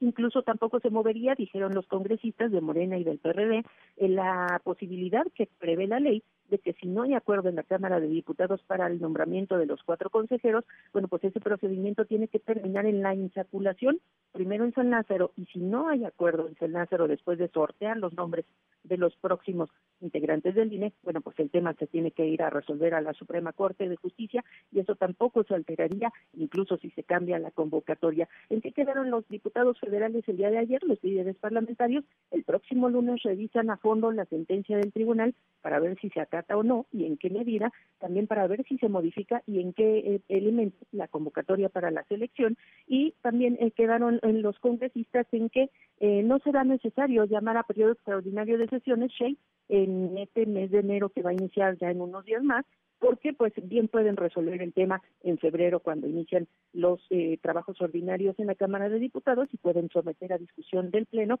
Así debe de ser si se le hace algún cambio a la convocatoria, el Pleno es el que tiene que votar los cambios y esto podría ocurrir en los primeros días del próximo mes de febrero. Vamos a estar muy atentos de lo que siga ocurriendo con este proceso de selección de consejeros del INE. Pues muy bien, Angie, muchas gracias. Como siempre, muy completo tu reporte y vamos a estar atentos a la reunión de lunes, a ver qué, determinan de esta sentencia del, del tribunal y, por supuesto, de todo el proceso que falta todavía por venir. Angie, muchas gracias y muy buen día. A ti, Shay, buenos días. Bueno, pues en eso vamos, en eso va este, este proceso, ya nos platicaba Angélica, pues cómo, cómo se desarrolla, por supuesto nada menor y, no estamos hablando de, cualquier cosa, son cuatro nuevos consejeros que tiene que renovar el Instituto Nacional Electoral, que además pues ellos serán parte del, del Consejo General que estará organizando todo el proceso electoral del 2024. Se requieren sin duda perfiles pues muy calificados, eh, con muchísimo conocimiento en la materia y sobre todo pues muy imparciales, que eso creo es lo que a todos los ciudadanos nos importa más, que no tengan ningún sesgo partidista ni que se utilice esto a favor o en contra de uno u otro candidato, creo es lo, fundamental.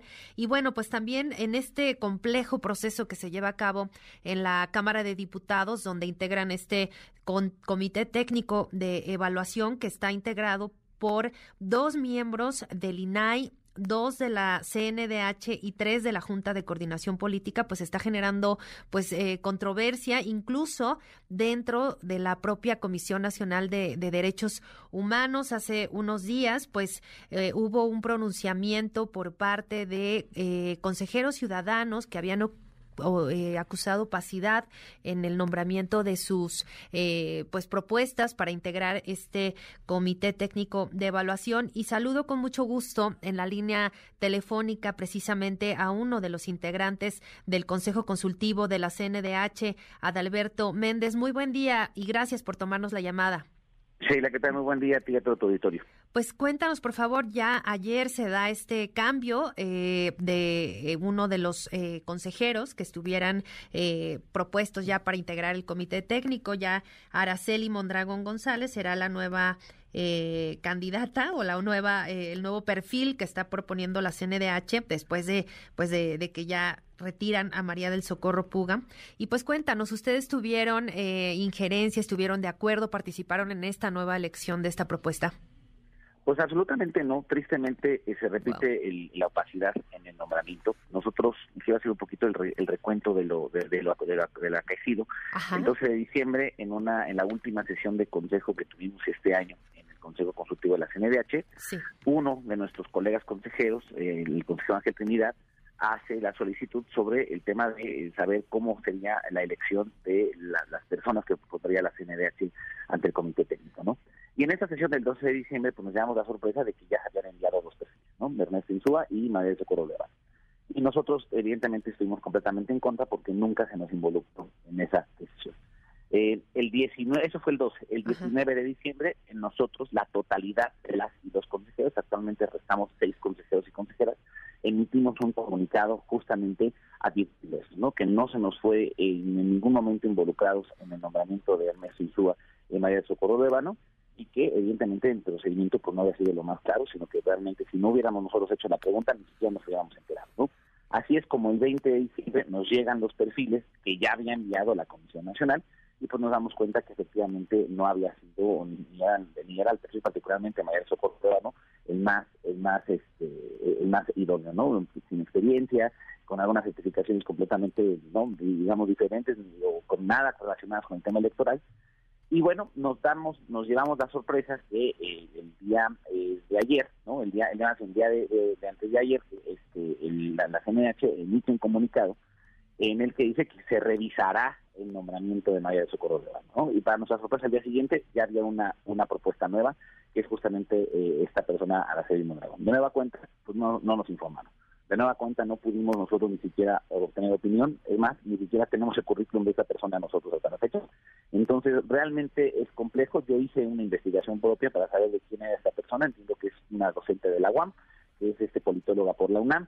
pareciera ser que tiene las credenciales, digamos, al menos académicas para este tema, pero desafortunadamente tampoco podría darte más información porque nuevamente no se nos fue involucrados a las y los en este nuevo nombramiento.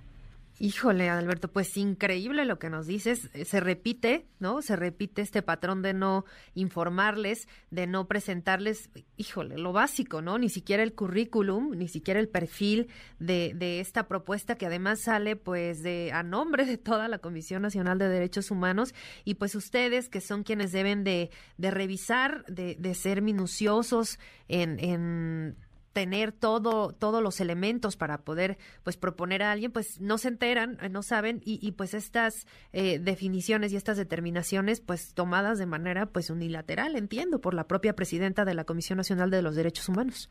Mira, en estricto sentido, la ley, y, desafortunadamente la ley de la Comisión Nacional tampoco la obliga a consultarnos, ¿no? Sin embargo, eh, Sheila, sí creo que para que si realmente un organismo garante de los derechos humanos quiere actuar con esta transparencia, con esta independencia, lo correcto sería que su consejo consultivo, que para eso estamos, para aconsejar, para a lo mejor discutir este tipo de decisiones de gran relevancia, tuviera el mínimo conocimiento de estas decisiones. Eh, creo que esta construcción de acuerdos es posible, pero tendría que haber voluntad política para ello y hoy yo, desde el Consejo, y lo digo a título personal, no la veo. No veo que existe esa, esta voluntad para poder hacer partícipe al Consejo en ese sentido. ¿no? Creo que un Consejo Ciudadano vale mucho, la naturaleza de un órgano colegiado como el Consejo Consultivo sin duda sería que este tipo de decisiones pudieran discutirse con la mayor amplitud y que se llegaran a consensos estudiados, discutidos. Pero desafortunadamente, si no hay esa voluntad por parte de la titular de la Comisión de compartir estas decisiones tan relevantes, pues bueno, seguiremos nosotros alzando la voz y denunciando estas cuestiones que no nos parecen correctas. Claro, porque además este es uno de tantos temas que, que la comisión revisa, que la comisión ve, y pues ustedes eh, en su carácter de, de, consejo consultivo, pues es muy importante su opinión porque son además los integrantes personas pues completamente imparciales, ¿no? Y que creo que de eso se trata porque parte de lo que ya decía requiere, eh, en este caso el Instituto Nacional Electoral, pues es eh, perfiles que sean completamente ajenos a cualquier color político, a cualquier eh, aspiración, incluso pues de, gobernar algún estado, ciudad o el país incluso. Y entonces creo que justo esta parte es, es fundamental para darle credibilidad, ¿no? Que es lo, lo que también es, es fundamental en este tipo de procesos. totalmente, y yo creo que, vuelvo a insistir, aunque no está obligada a consultarnos, ¿no? no tampoco está impedida, vaya, ¿no? Creo que ese es el punto fino. Si bien es cierto la ley no la obliga, tampoco le prohíbe no hacerlo. Exacto. entonces, este tipo de decisiones, si realmente quisieran no cumplimentar lo que ellos mismos dijeron en sus últimos dos comunicados de que lo quieren hacer con los mayores estándares de nombramiento, pues qué mejor estándar que esto sea lo más público posible, entonces se someta a discusión de un órgano colegiado y se tome una decisión justamente de esta naturaleza, ¿no? Digo, al final del día entiendo que los perfiles que llegan son, digamos, eh, acordes ¿no? al, oficialismo, lo cual yo creo que, bueno, no me encanta, pero al, al final del día, ojalá que al menos tengan las condiciones académicas las cartas credenciales para poder desarrollar este tipo de cuestiones. Recordemos que en el nombramiento anterior de la CNDH al Comité Técnico Consultivo llegó John Ackerman por propuesta de la propia Comisión Nacional de los Derechos Humanos. Pues creo que desafortunadamente eh, este patrón no no, no, se ha logrado garantizar que los que integren el Comité Técnico Consultivo realmente sean personas completamente independientes, imparciales, ¿no? Este, y creo que eso es de suma trascendencia, sobre todo cuando se está dando el ámbito electoral. Así es. Pues bueno, ahí está y, vamos a seguir muy atentos a, todo este proceso y por lo pronto te agradezco mucho habernos compartido pues todo este contexto de cómo se da esta esta elección y bueno eh, todo lo que lo que conlleva además y que estamos por ver en los próximos días. Muchas gracias.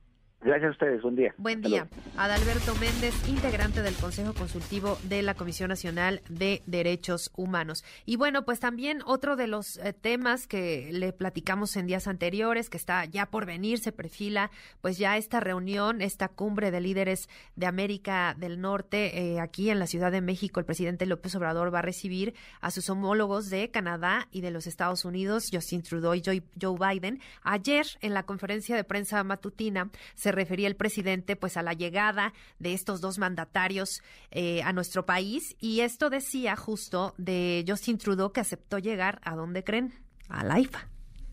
Está ya garantizado que el primer ministro Trudeau va a bajar su avión en el aeropuerto Felipe Ángeles. Y hoy nos dicen del presidente Biden. Yo estoy haciéndole la recomendación y ojalá de la embajada tomen nota de que es muy seguro y muy buen aeropuerto el Felipe Ángeles y ojalá y baje ahí el avión del presidente Biden, decirle que por amistad y por diplomacia le pedimos que su avión aterrice en el aeropuerto General Felipe Ángeles. Bueno, pues eso decía ayer y hoy en la conferencia matutina también el presidente de la República habló sobre Joe Biden y su llegada a México. Aún no se confirma si llegará a la IFA, pero pues hay señales de que esto podría ocurrir. Vamos a escuchar lo que dijo el presidente. Se está viendo lo de la llegada del presidente Biden, lo está viendo el Servicio Secreto de Estados Unidos, lo que era antes el Estado Mayor. Nosotros estamos planteándoles que lo mejor es que el avión aterrice en el aeropuerto Felipe Ángeles. Y ayer les explicaba yo de que no es un asunto logístico, sino político, porque el Universal y el Reforma, etcétera, etcétera, etcétera, pues se encargarían de decir de que es tan inseguro está tan mal hecho y tan distante el aeropuerto Felipe Ángeles que ni el presidente Biden quiso llegar a ese aeropuerto o sus agentes de seguridad no lo recomendaron, aun cuando ya el primer ministro Trudeau aceptó llegar. Bueno, pues ahí están eh, los comentarios del presidente. Vamos a estar, por supuesto, dando cobertura y muy atentos a lo que ocurra con la llegada de ambos mandatarios. Por lo pronto, 9 de la mañana con 37 minutos. Vamos a una pausa. Volvemos. MBS Noticias con Luis Cárdenas.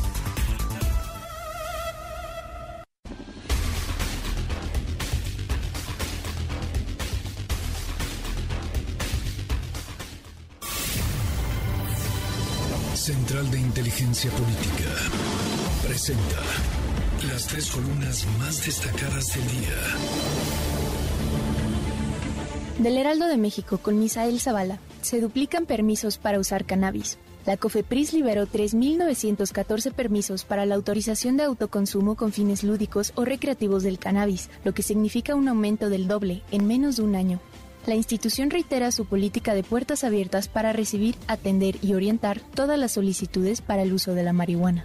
Del Sol de México, con Miguel Ángel Esastiguen, subirán gasolina, cigarros y refrescos. A partir del domingo primero de enero, el precio de los refrescos, cigarros y combustibles se elevará en el país a causa de un ajuste al impuesto especial sobre producción y servicios. El impuesto para los refrescos se elevará de 1.39 a 1.50 pesos por litro, los cigarros tendrán la cuota del IEPS de 0.59 pesos por unidad y la gasolina tendrá un aumento de 40 centavos por cada litro. Finalmente, del portal Opinión 51 con Sofía Ramírez, contaminan más las empresas del Estado.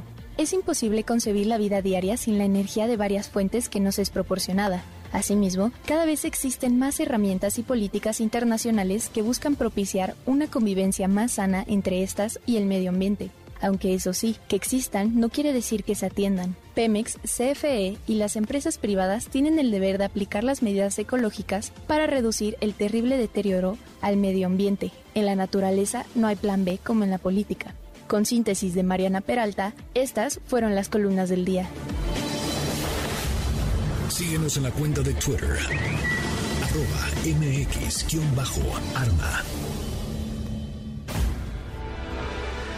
MBS Noticias con Sheila Amador, en ausencia de Luis Cárdenas. Regresamos. MBS Noticias con Sheila Amador, en ausencia de Luis Cárdenas. Continuamos.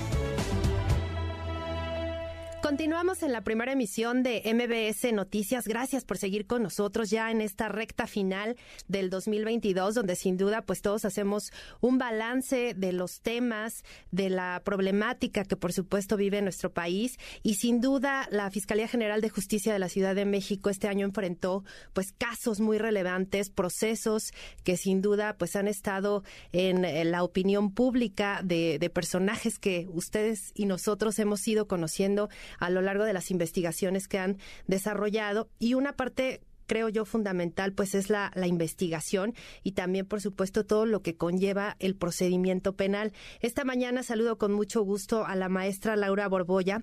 Ella es la titular de la Coordinación General de Acusación, Procedimiento y Enjuiciamiento de la Fiscalía General de Justicia de la Ciudad de México. Maestra Laura, muy buen día y gracias por tomarnos la llamada.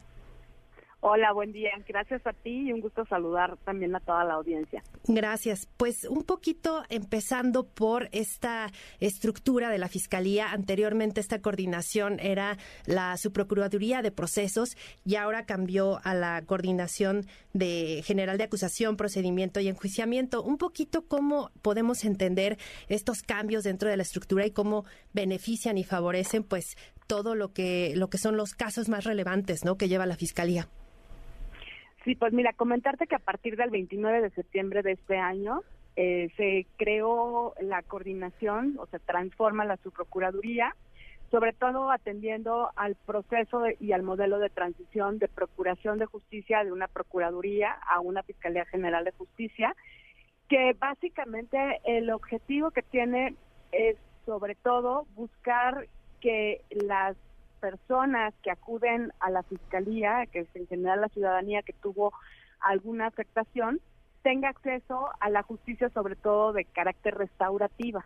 Entonces, eh, por un lado, tenemos pues toda la parte de la investigación y toda la parte del proceso, pero eh, la intención, obviamente, de crear esta coordinación es buscar que se tenga acceso a la justicia eh, restaurativa y eso se traduce en reparación integral del daño a través de salidas alternas que no necesariamente son las personas en la cárcel y una sentencia dictada ante un juez. El sistema de justicia penal adversarial cambia desde el 2008 y la Fiscalía está en este proceso de transición desde hace ya algunos años y entonces, por ejemplo, te puedo comentar que a través de acuerdos reparatorios se obtuvieron más de 500 millones de pesos. Hay procedimientos abreviados que nos generaron más de 173 millones de pesos. Y todo esto es en recuperación en términos de reparación del daño a las víctimas con otras salidas. También hay suspensiones condicionales, que de esas obtuvimos un poco más de 90 millones de pesos y por eh, a través del perdón del ofendido, con previa reparación integral del daño, se obtuvieron un poquito más de 30 millones de pesos en el periodo que comprende de enero eh, del 2018 a diciembre de este año, al 15 de diciembre de este año. Y hemos obtenido también un sinnúmero de sentencias que van, eh, digamos, el total en este mismo periodo son 33.051 personas condenadas y en términos de, de, sentencias condenatorias en delitos de alto impacto y de temas de, género, que son los agravios en contra de mujeres en este mismo periodo que, que abarca la administración de la, de la fiscal Godoy, llevamos 23.653 eh, sentencias condenatorias.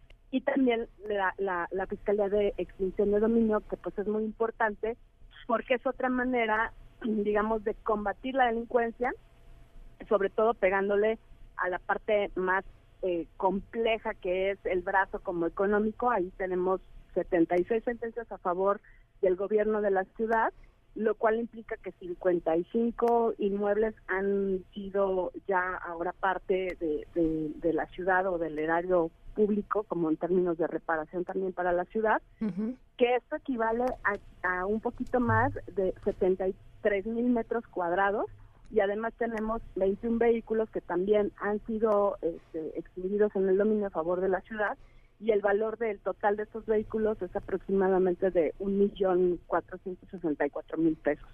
Entonces es como en general lo que buscamos ahora desde la desde la coordinación, pues darles alternativas a las víctimas para que se solucionen, eh, digamos, los conflictos que tienen que ver con haber sido víctima de algún delito. Maestra, ¿qué acciones está implementando la Fiscalía para tener más cercanía con las víctimas, que se sientan más acompañadas y pues con más confianza de poder denunciar cualquier delito? Sí, la intención justamente del sistema, del tradicional al, nuevo sistema de justicia adversarial es poner en una posición de igualdad eh, de derechos y, y, ante las autoridades, tanto del Ministerio Público que investiga como del juez, a la víctima y ponerla al centro.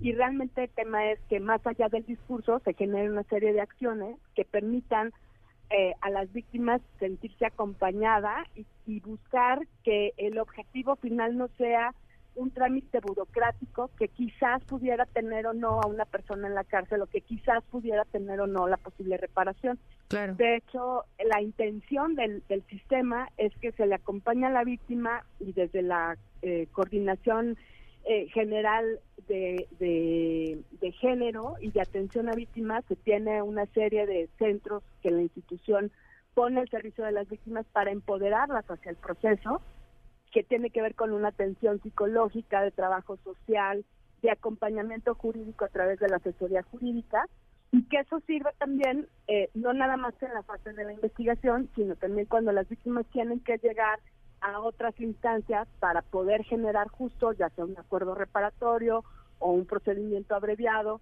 para que se sientan acompañadas en lo jurídico con un representante, además del Ministerio Público, que les va a asesorar de manera gratuita, que sería como la contraparte de un defensor de oficio, para las víctimas son los asesores jurídicos.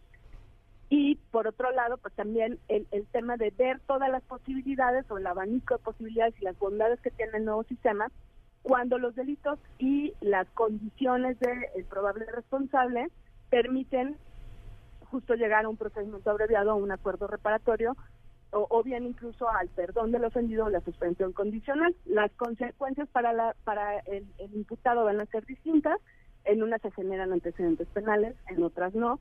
No todos los delitos son candidatos para una cosa o la otra, justo porque tiene también que ver con la gravedad del hecho delictivo.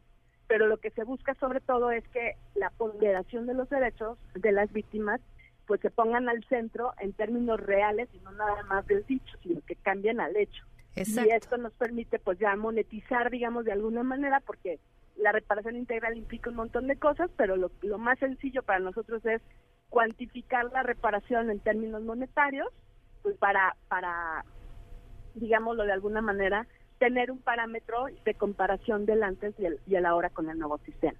y sobre todo es esto, la, la parte de la justicia restaurativa que cada víctima tiene su proceso diferenciado y hay que acompañarles en ese proceso. No todo el mundo quiere exactamente lo mismo, ¿no? Y la, y la ley ya da esa flexibilidad. A mí me interesa mucho que quede, digamos, como esto en el aire para el análisis de toda tu audiencia.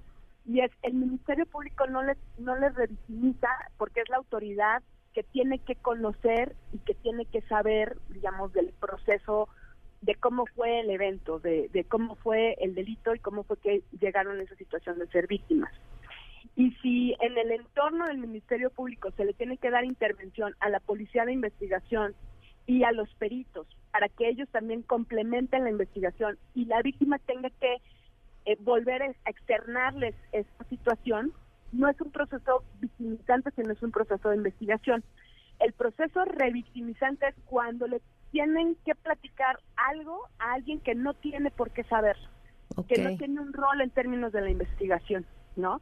Y muchas veces tenemos esas confusiones y pues bueno, la víctima dice, es que ya le dije al policía, ya le dije al Ministerio Público, ya le dije al doctor, ya le dije ahora al psicólogo. Pero si todo esto es en el ámbito y en el proceso de investigación o del proceso ya ante el juez, eso no es un tema de revictimización. Sin embargo, muchas veces hay autoridades que no tienen nada que ver, que no tendrían por qué conocer y que piden muchísimas más explicaciones. Nosotros lo que estamos tratando de hacer es que los procesos no sean reiterativos o repetitivos y que las entrevistas sean tripartitas, en donde la víctima sea escuchada de manera simultánea, tanto por el agente del Ministerio Público como por el policía de investigación y por el perito de la materia que se trate, en el caso en que, por ejemplo, puede ser un delito de género, un delito sexual, pues entonces que esté ahí el médico y el psicólogo, para escuchar la, narrativa y entonces no, no tener que hacer esta repetición de datos. Sí, exacto. El problema llega quizá cuando pues hay eh, fugas de información, hay quizá que eh, alguien más conozca los datos incluso, ¿no? Personales de, alguna víctima, etcétera, pues es donde ya, ya cambia este, este modelo. Y bueno, me gustaría también preguntar, maestra, eh, los casos más relevantes que, que la Fiscalía este 2022 ha estado investigando y pues que también hay que decirlo, hay muchos pendientes, pero pues sí, también hay casos exitosos. Pues mira, eh, yo creo que un caso emblemático que ya tiene incluso sentencias y que se inició la investigación eh, en este año y que se obtuvo la detención de, es el violador serial del periférico, que ya tiene más de 140 años de sentencia.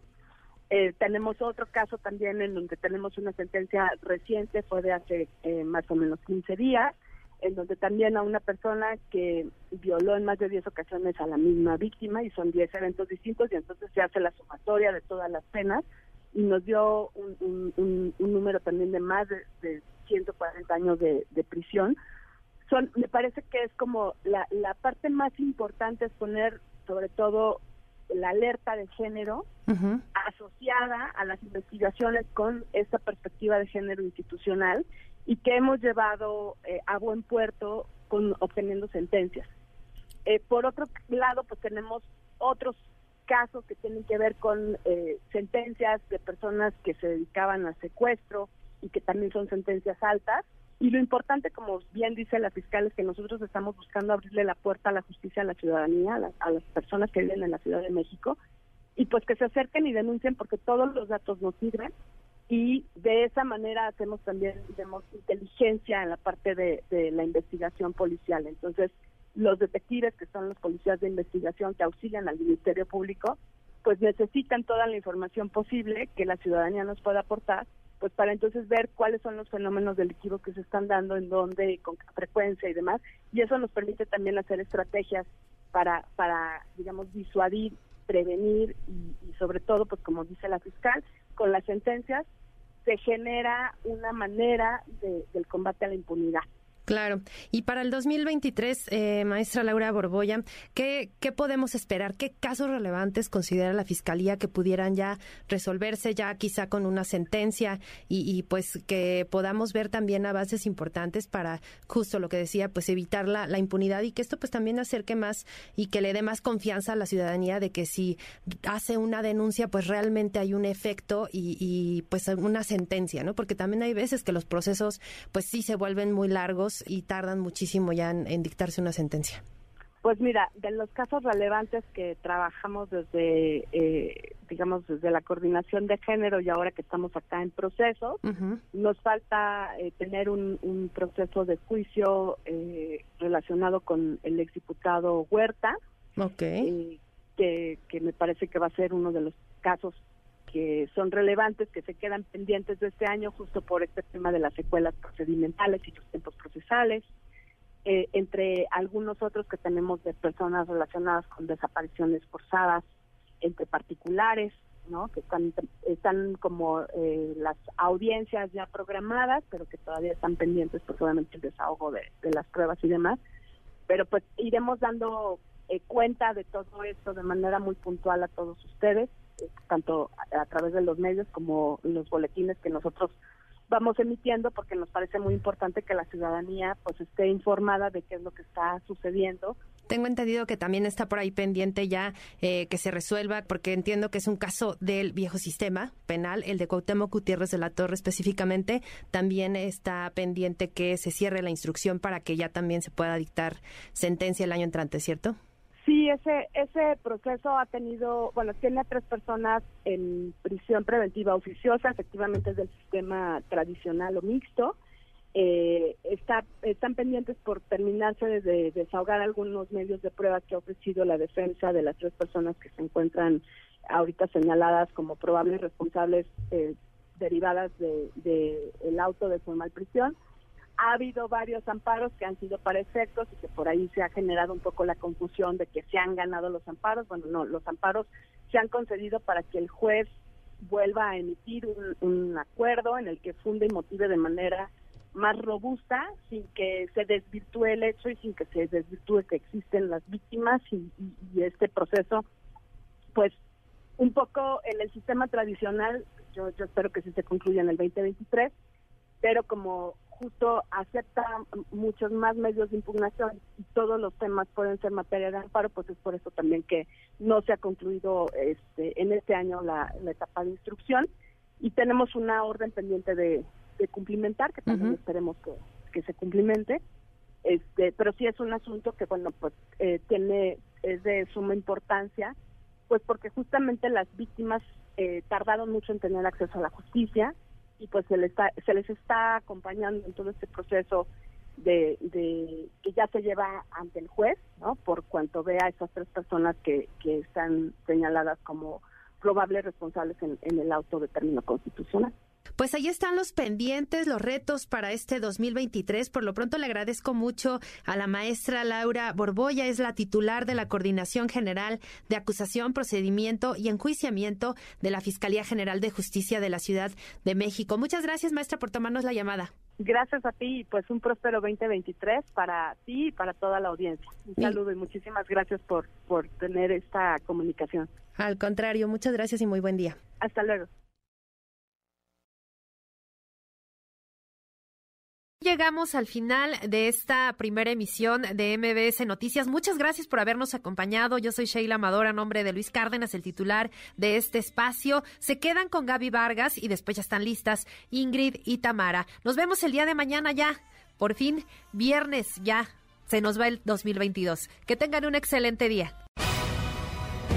Esto fue MBS Noticias Luis Cárdenas.